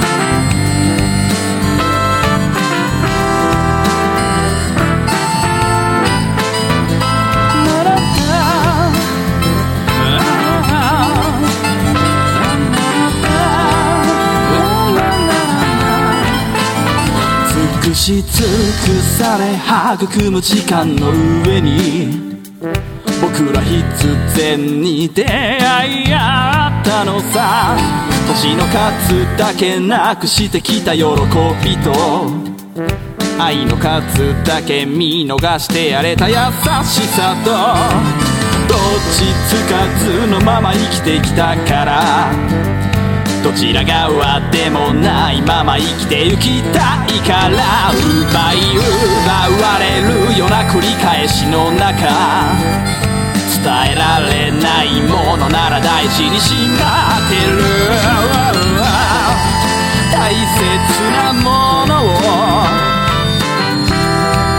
大切な人をいくつ乗り越えたなかち合える弾き出されたら線の奥の奥見えないままでも手を伸ばせ。旅立つ日々をいくつ見送ってそこにいる意味は胸の奥の全て。Hey hey hey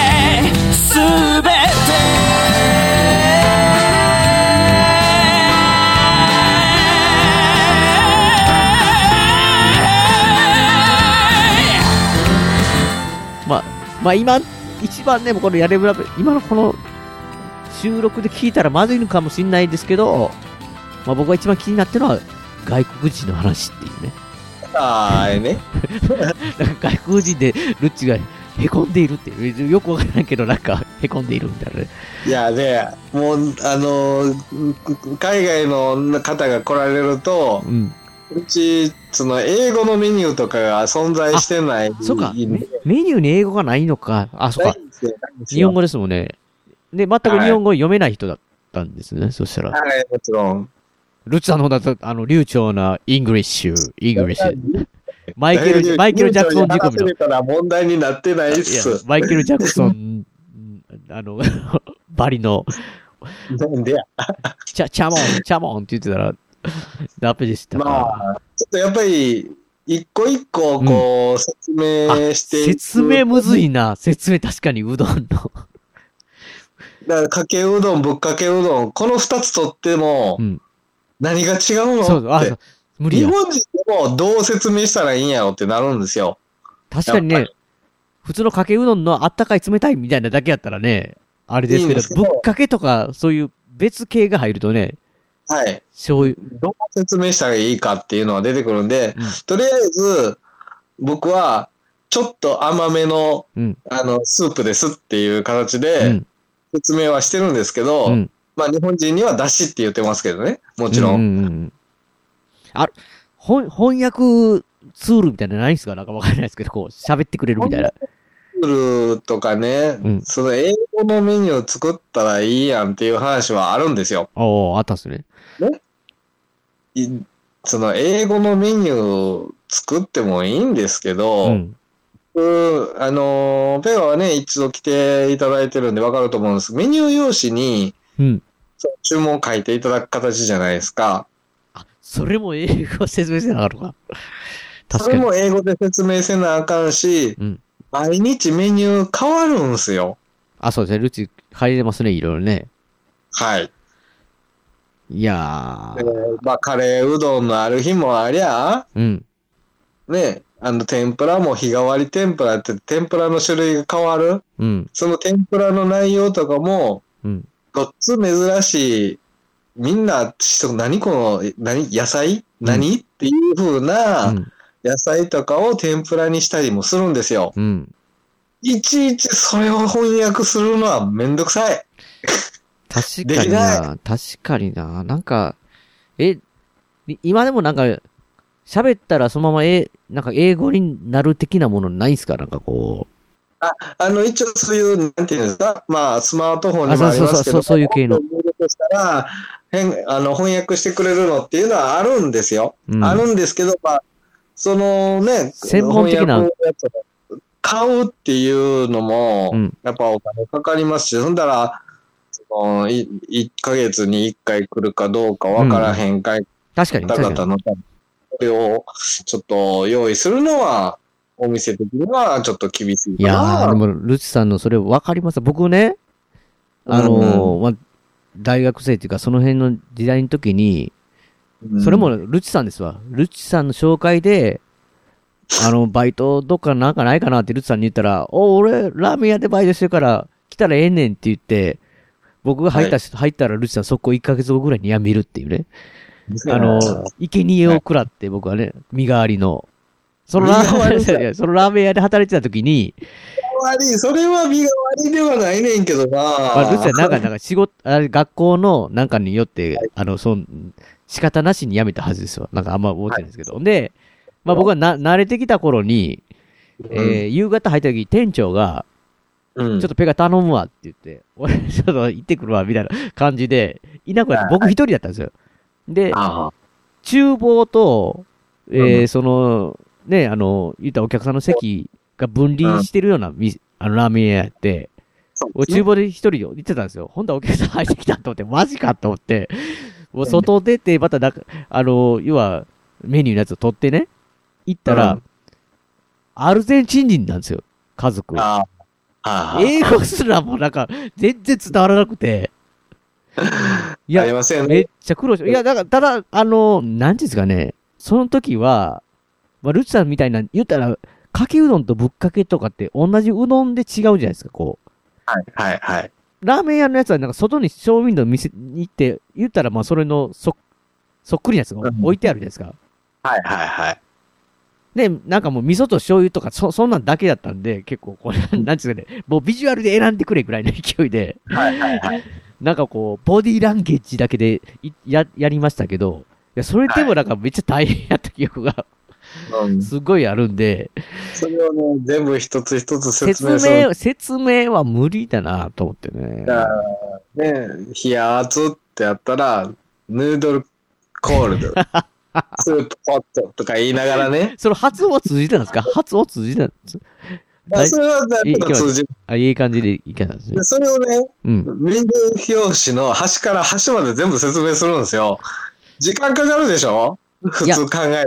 外国人のその方も、もうめんどくさいわって、その時にもうこれみたいな感じにならなかったですか？ならない。あ、あ結構ちゃんと説明聞いてないや。あし、聞くし、うん。で、例えば、あの、肉うどんの肉っていうのがまあメニューにあったりするんですけど、うんまあその肉うどんの肉っていうのが、うん。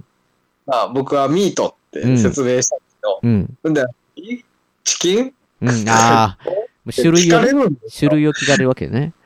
うん説明が長くなる長くなる。うん。で、それでまあしどろもどろでやってるわけじゃないですかう。ん。で、それを、ごっつ、その後も引きずったんですよ。まあ、引きずったっていうのは、精神的にも引きずったっていうのもあるんですけど、うん。要は説明してる間に、茹でてたうどんも茹で上がるし、うん。次にうどん茹で始めなあかんのも茹で始められへんしっていうので、バタバタしたんですよ。なる、なんか、暇な2時と3時とかにポツッとその人が来ただけじゃなくて、他のお客さんもいてたってことですか？なん要は、その外国人のお客さんは12時前ぐらいに来店して、あ、ややばいやばいやばい時間じゃない。やばい時間じゃないですか、それ。要は他にお客さんはいらっしゃらなかったんです。うん。ただ、うん12時前ぐらいの時間帯って、12時過ぎぐらいの時間帯に備えて、うん。めっちゃうどん茹でたり、まあ、やうどんを水で締めたりっていうのを、準備ねする時間帯なんですよ。その日のね、その日の書き入れ時に備えてすぐ出せる。合わせて茹でてるんです。うん。うん。だからそれが、うん 要は、できなかった。説明とかがあって、うんしどろもどろになってタイマーピピピピピピなりっぱなしでほったらかしやし、うん。で、それがずーっと引きずって、接種的にも引きずって、うんで、ぐたぐたになったんですよ。で、まあ、帰りにお客さんにごめんなさい。こう、こう、こういう事情があって、うん。そうバタバタしてしまって申し訳ないです。うん。ちょっとお待たせして申し訳ないですって、うん。まあ、生産をね、お会計するときに、まあ、全員に謝りましたけど、うんまあ、改めてちょっと謝っといた方がええなと思って、うんその時、その日は、ちょっうん、あの、おお待たせしてしまったね。させてもらいましたけど、うんちょっとそういう事情があったんです。なるほどね。そういう、ルチさんのつぶやきも見れるよというインスタグラムですね。あの、基本的には毎日のその日替わりの野菜の天ぷら、うん。こんなんやりますよとか、うん。ちょっとね、時事ネタ振り込んだ、うん。今日なん、なんとかの試合がありますよとか、うん。みんなで応援しましょうとかね。まあ、一番ね、あとあれですよね、その、まあ今月の営業カレンダーとか、そうですね。そチェックができますんで、まあ臨時休業の時もね、もし、なんかまあ、ほ、まあなるべくそういうのはないと思うんですけど、なんかまあルチさんが病院行かなあかんとか、うん。まあそういうのもあったあったりさ、そういう、要は、情報がね、うん、あの、店のメンテナンスとかで臨時休業させてもらってる、ここの、まあ、あの、収録日からで言うと、うん。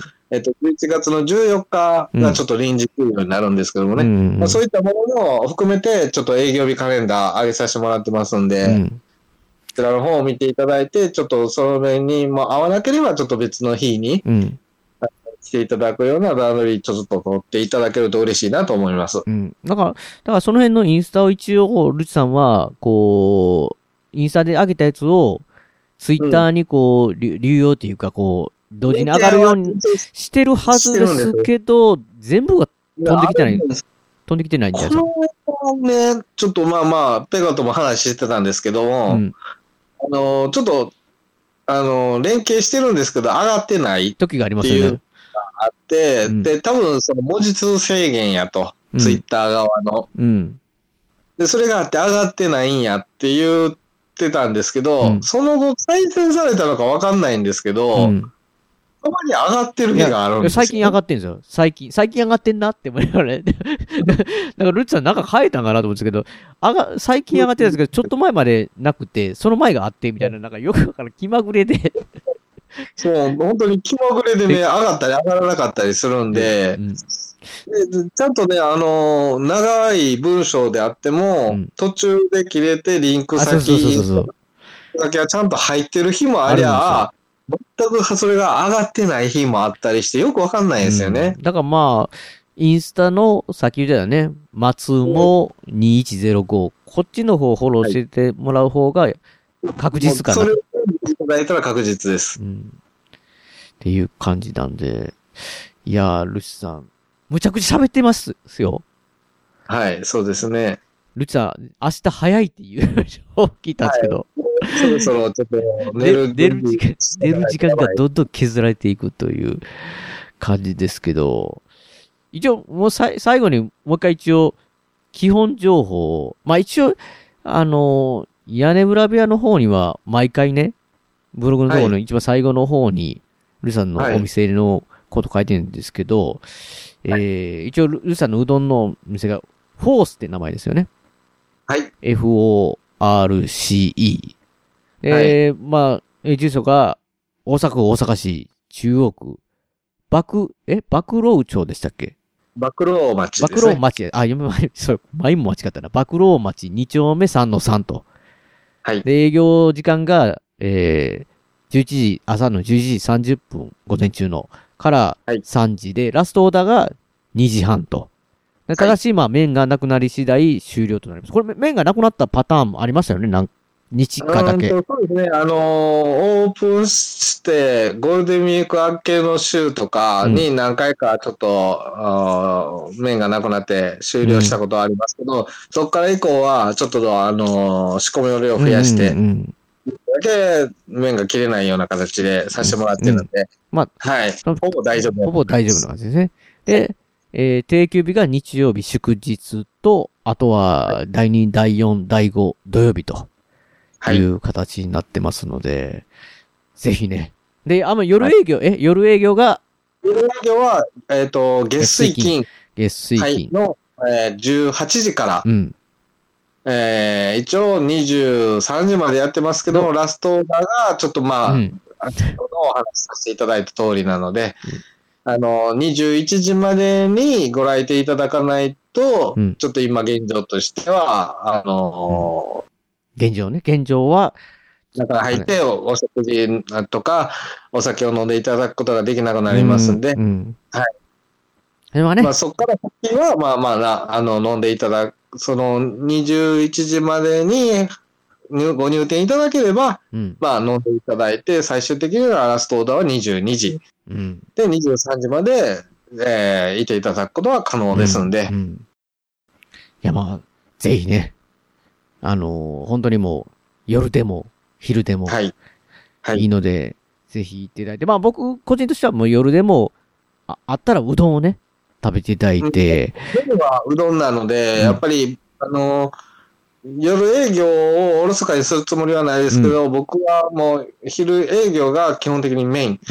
で、夜営業で、まあ、食べれなかった、昼営業で食べれない人は夜営業で食べていただきたいんですけども、うん昼だけ昼の営業の間に来ていただいた方がいいです。うん。やっぱり、だしとか、うん。もうずっと温めてると、やっぱり塩辛くなったりとかもありますし、美味しい状態で食べていただくには昼の営業時間帯、うん。もし、あの、ちょっと遠方で、えー昼の営業難しいということであれば、土曜日、各週で開けてますんで、そのタイミングで来ていただくのが一番ベストですね。いいかと思いますんで、はい。美味しい状態で食べていただくにはべ、あの、ベストが、うん、ベストが昼の営業でうどん食べるそと。で、はいまあ、どうしてもどれも昼、土曜日も無理だっていう方は、まあ、夜営業で、えー、うどん頼ん頼頼んで、まあ、それでも時間がす8時超えてしまうって方はもう焼きうどんでっていうね。はい、そうです。ううどんだけで言うとね、そういう順序で。まあだから、ベストは、お昼のうどんを食べてね、と。いや、僕ね、やっぱこの前にぶっかけを食べて、あいえいえれはあれはちょっと感動もんでしたね。いや、かまあ、多分前はかけうどんいっぱい詰め食べたんですけど、美味しかったんですけど、ぶっかけはね、これはやばいんで、ぜひね。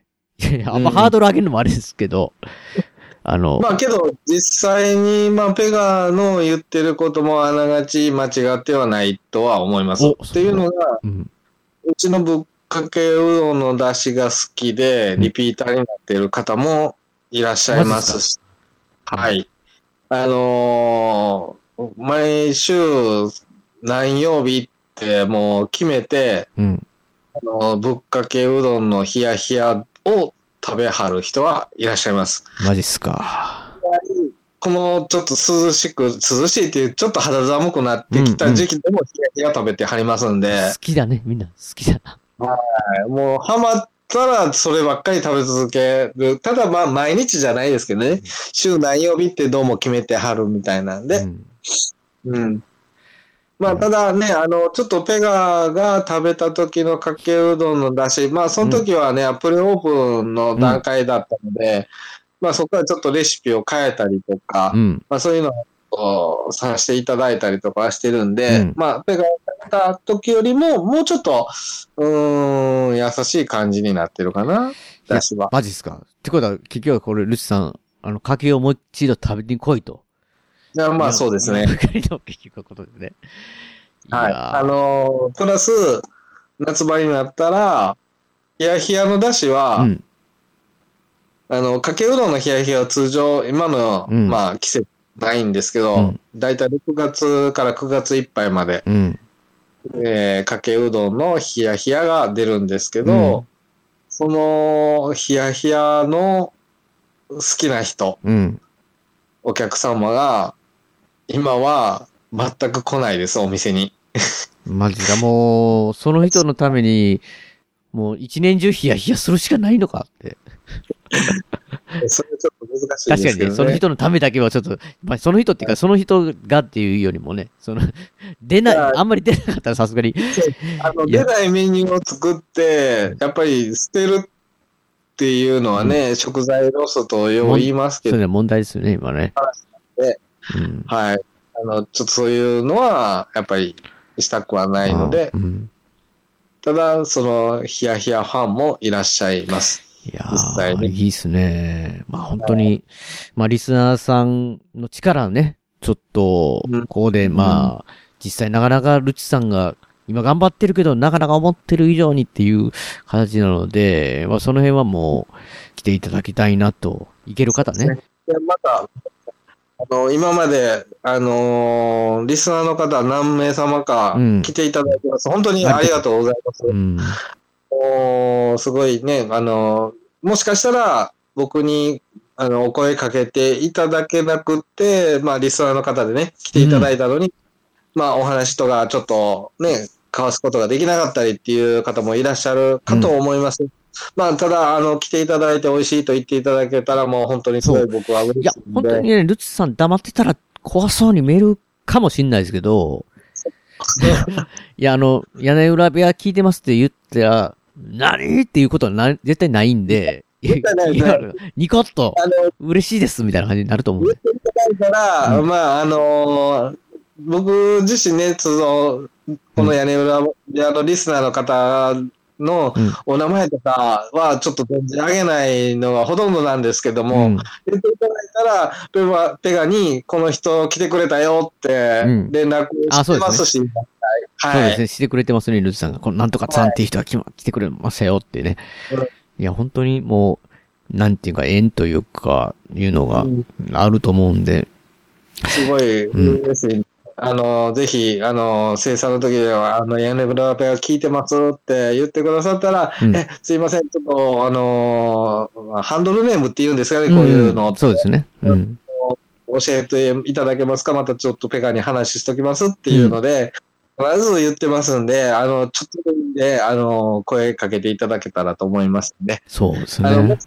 のお店の中に、あのこういうチラシちょっと掲示してほしいんですけどっていうのもいただいたら、んスペースがある、あれば、うんちょ。っと話していただきます。この間もね、リスナーさんではないんですかね、あの方は。あ、いや、リスナーさんです。リスナーさんですよ。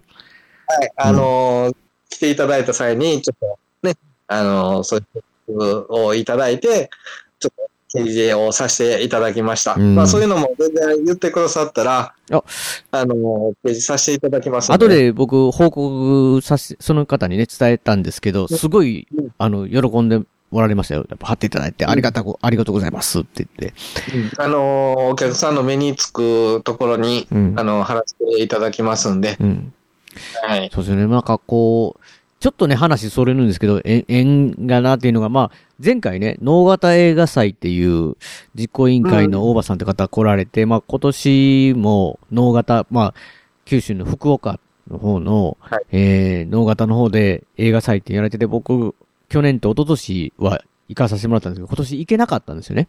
で、うん。まあなかなか距離大阪、僕ら大阪なんで、行けなくて、うんうわ残念とか思ってたんですけど、で、今年のね、フライヤーがすごい、イラストが可愛くて、あの、うん。いい感じでね、こう、うん。僕はすごいいいって言って、その大場さん来られた時も、あの、まあ、大場さん来ら来られた時だけじゃなくて、まあ、その最初に見せてもらった時も、あ、すごいいい、いいですねって、いい感じですかって、で、実際、今回のスタッフ T シャツとか、えーその入場券の代わりに入場の缶バッジやったんですよ。缶バッジのイラストも、えーうんその方で、えーその柴田みなみさんっていう方なんですけど、あのーまあ、そうやって言ってたんですよ、番組で。いけないですけどって言ってたら、で、あの、大場さんが多分頼んでくれたのかわかんないんですけど、あのー、ペガさんありがとうございましたみたいな感じでツイッターでパッと見たら、うん、その画像が送られてたんですよ。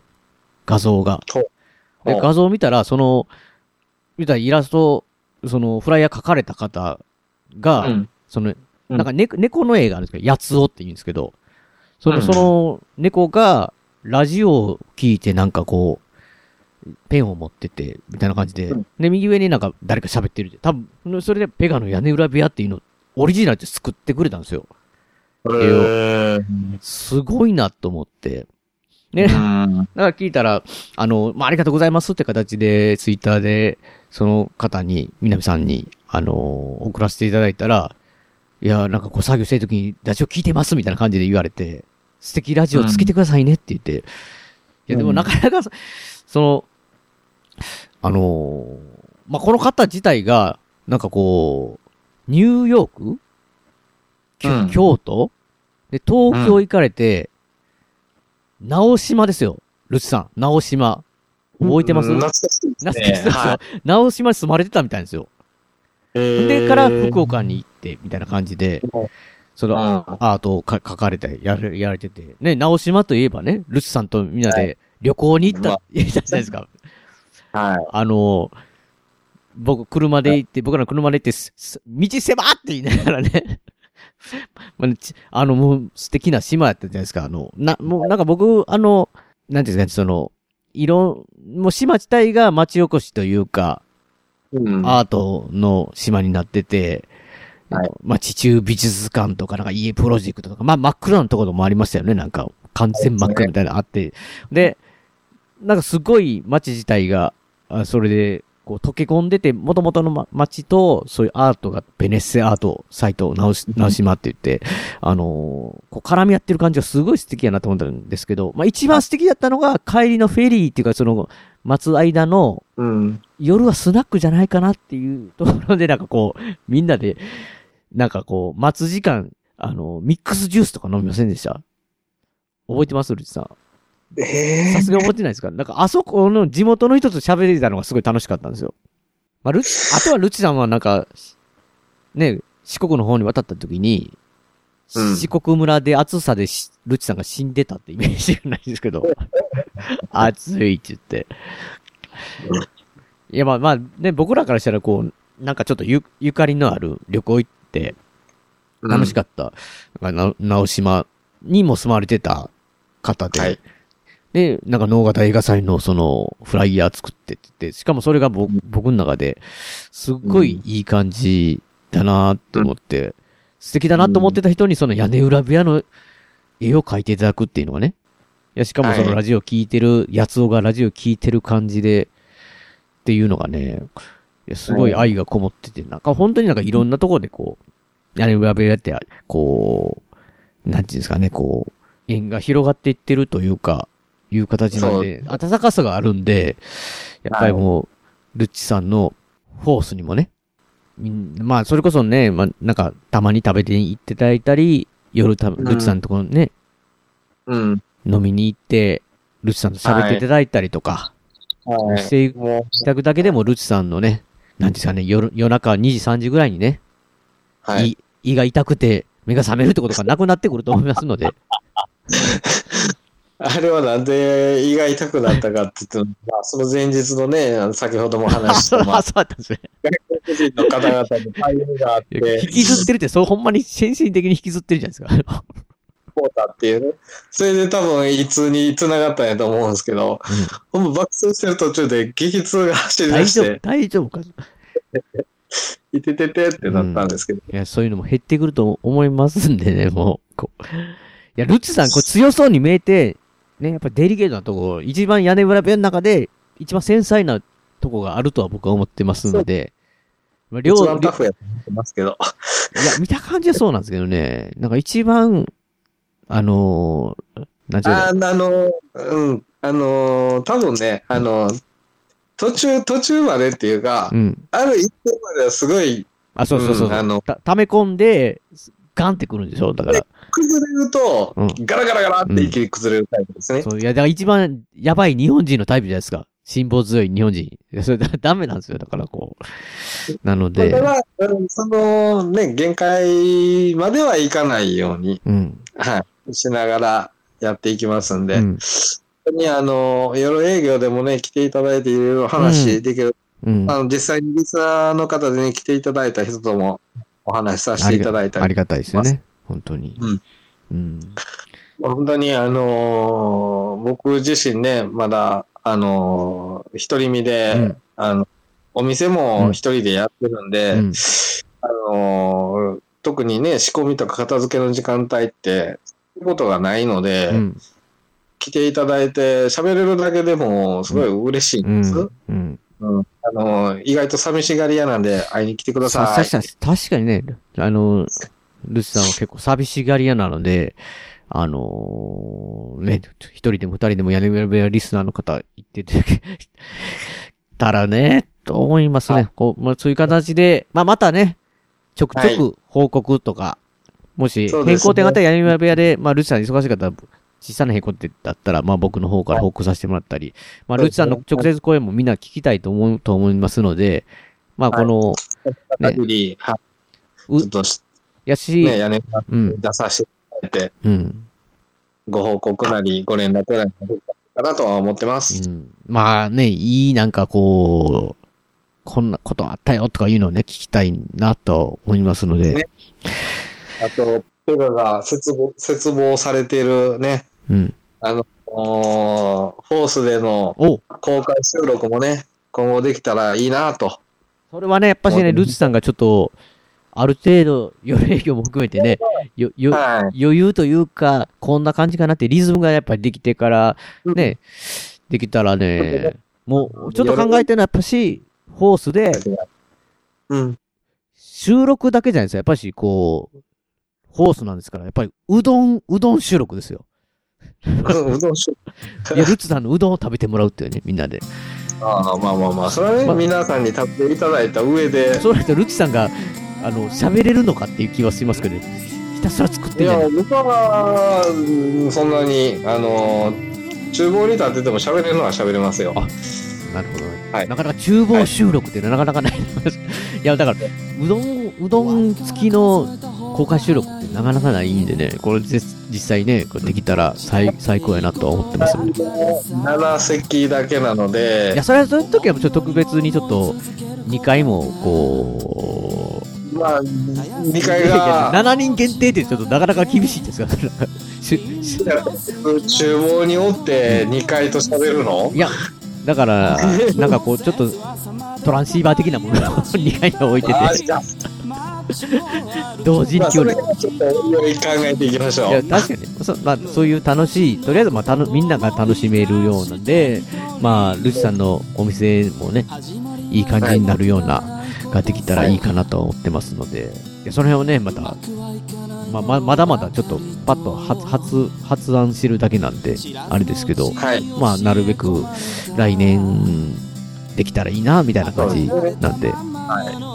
そういうことで、ルッツさんちょっとやばい時間にもう完全に、完全に限界突破してるんで、普段から寝れないのに、こう休みの日に寝れないってのはちょっと辛いんで、まあこの辺にして、いい、なんか言い残した的なものはありますか？まあまあ、それはまた、おいおい、いけますか？ちょっと今すぐ思いつかないんで、はい。わかりました。そしたら、番号を締めさせていただきますね。はい。えー番組のご意見やご感想などメールでお待ちしてます。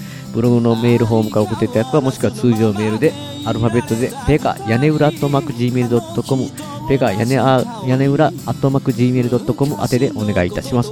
えー今回の演曲は、笹山さんで、スルリです。えー、スルリを含む笹山さん関連のデジタル曲の方は、iTunes ストアや Amazon MP3 で購入できます。CD などはオンラインストア、リビングオンザレコードで購入できます。オリジナルフルアルバム、シャニクサイ。セカンドフルアルアルバム、ハイの水曜日、えー、最新アルバム、スクリーン、もう絶賛発売中ですので、よろしくお願いします。あと、アルバム、IGE、えーこちらの方は全国レコード CD ショップでも取り扱われてますので、お店で取り寄せもできますので、よろしくお願いします。ではまた次回の配信でお会いしましょう。さようなら。さよなら。うどん食べに来てね。お願いします。大事なことはいつも伝わらずするり相変わらずのままでいられた二人。街はもうすっかりと懐かしく変わり。昔のことと分かりすぎる一人。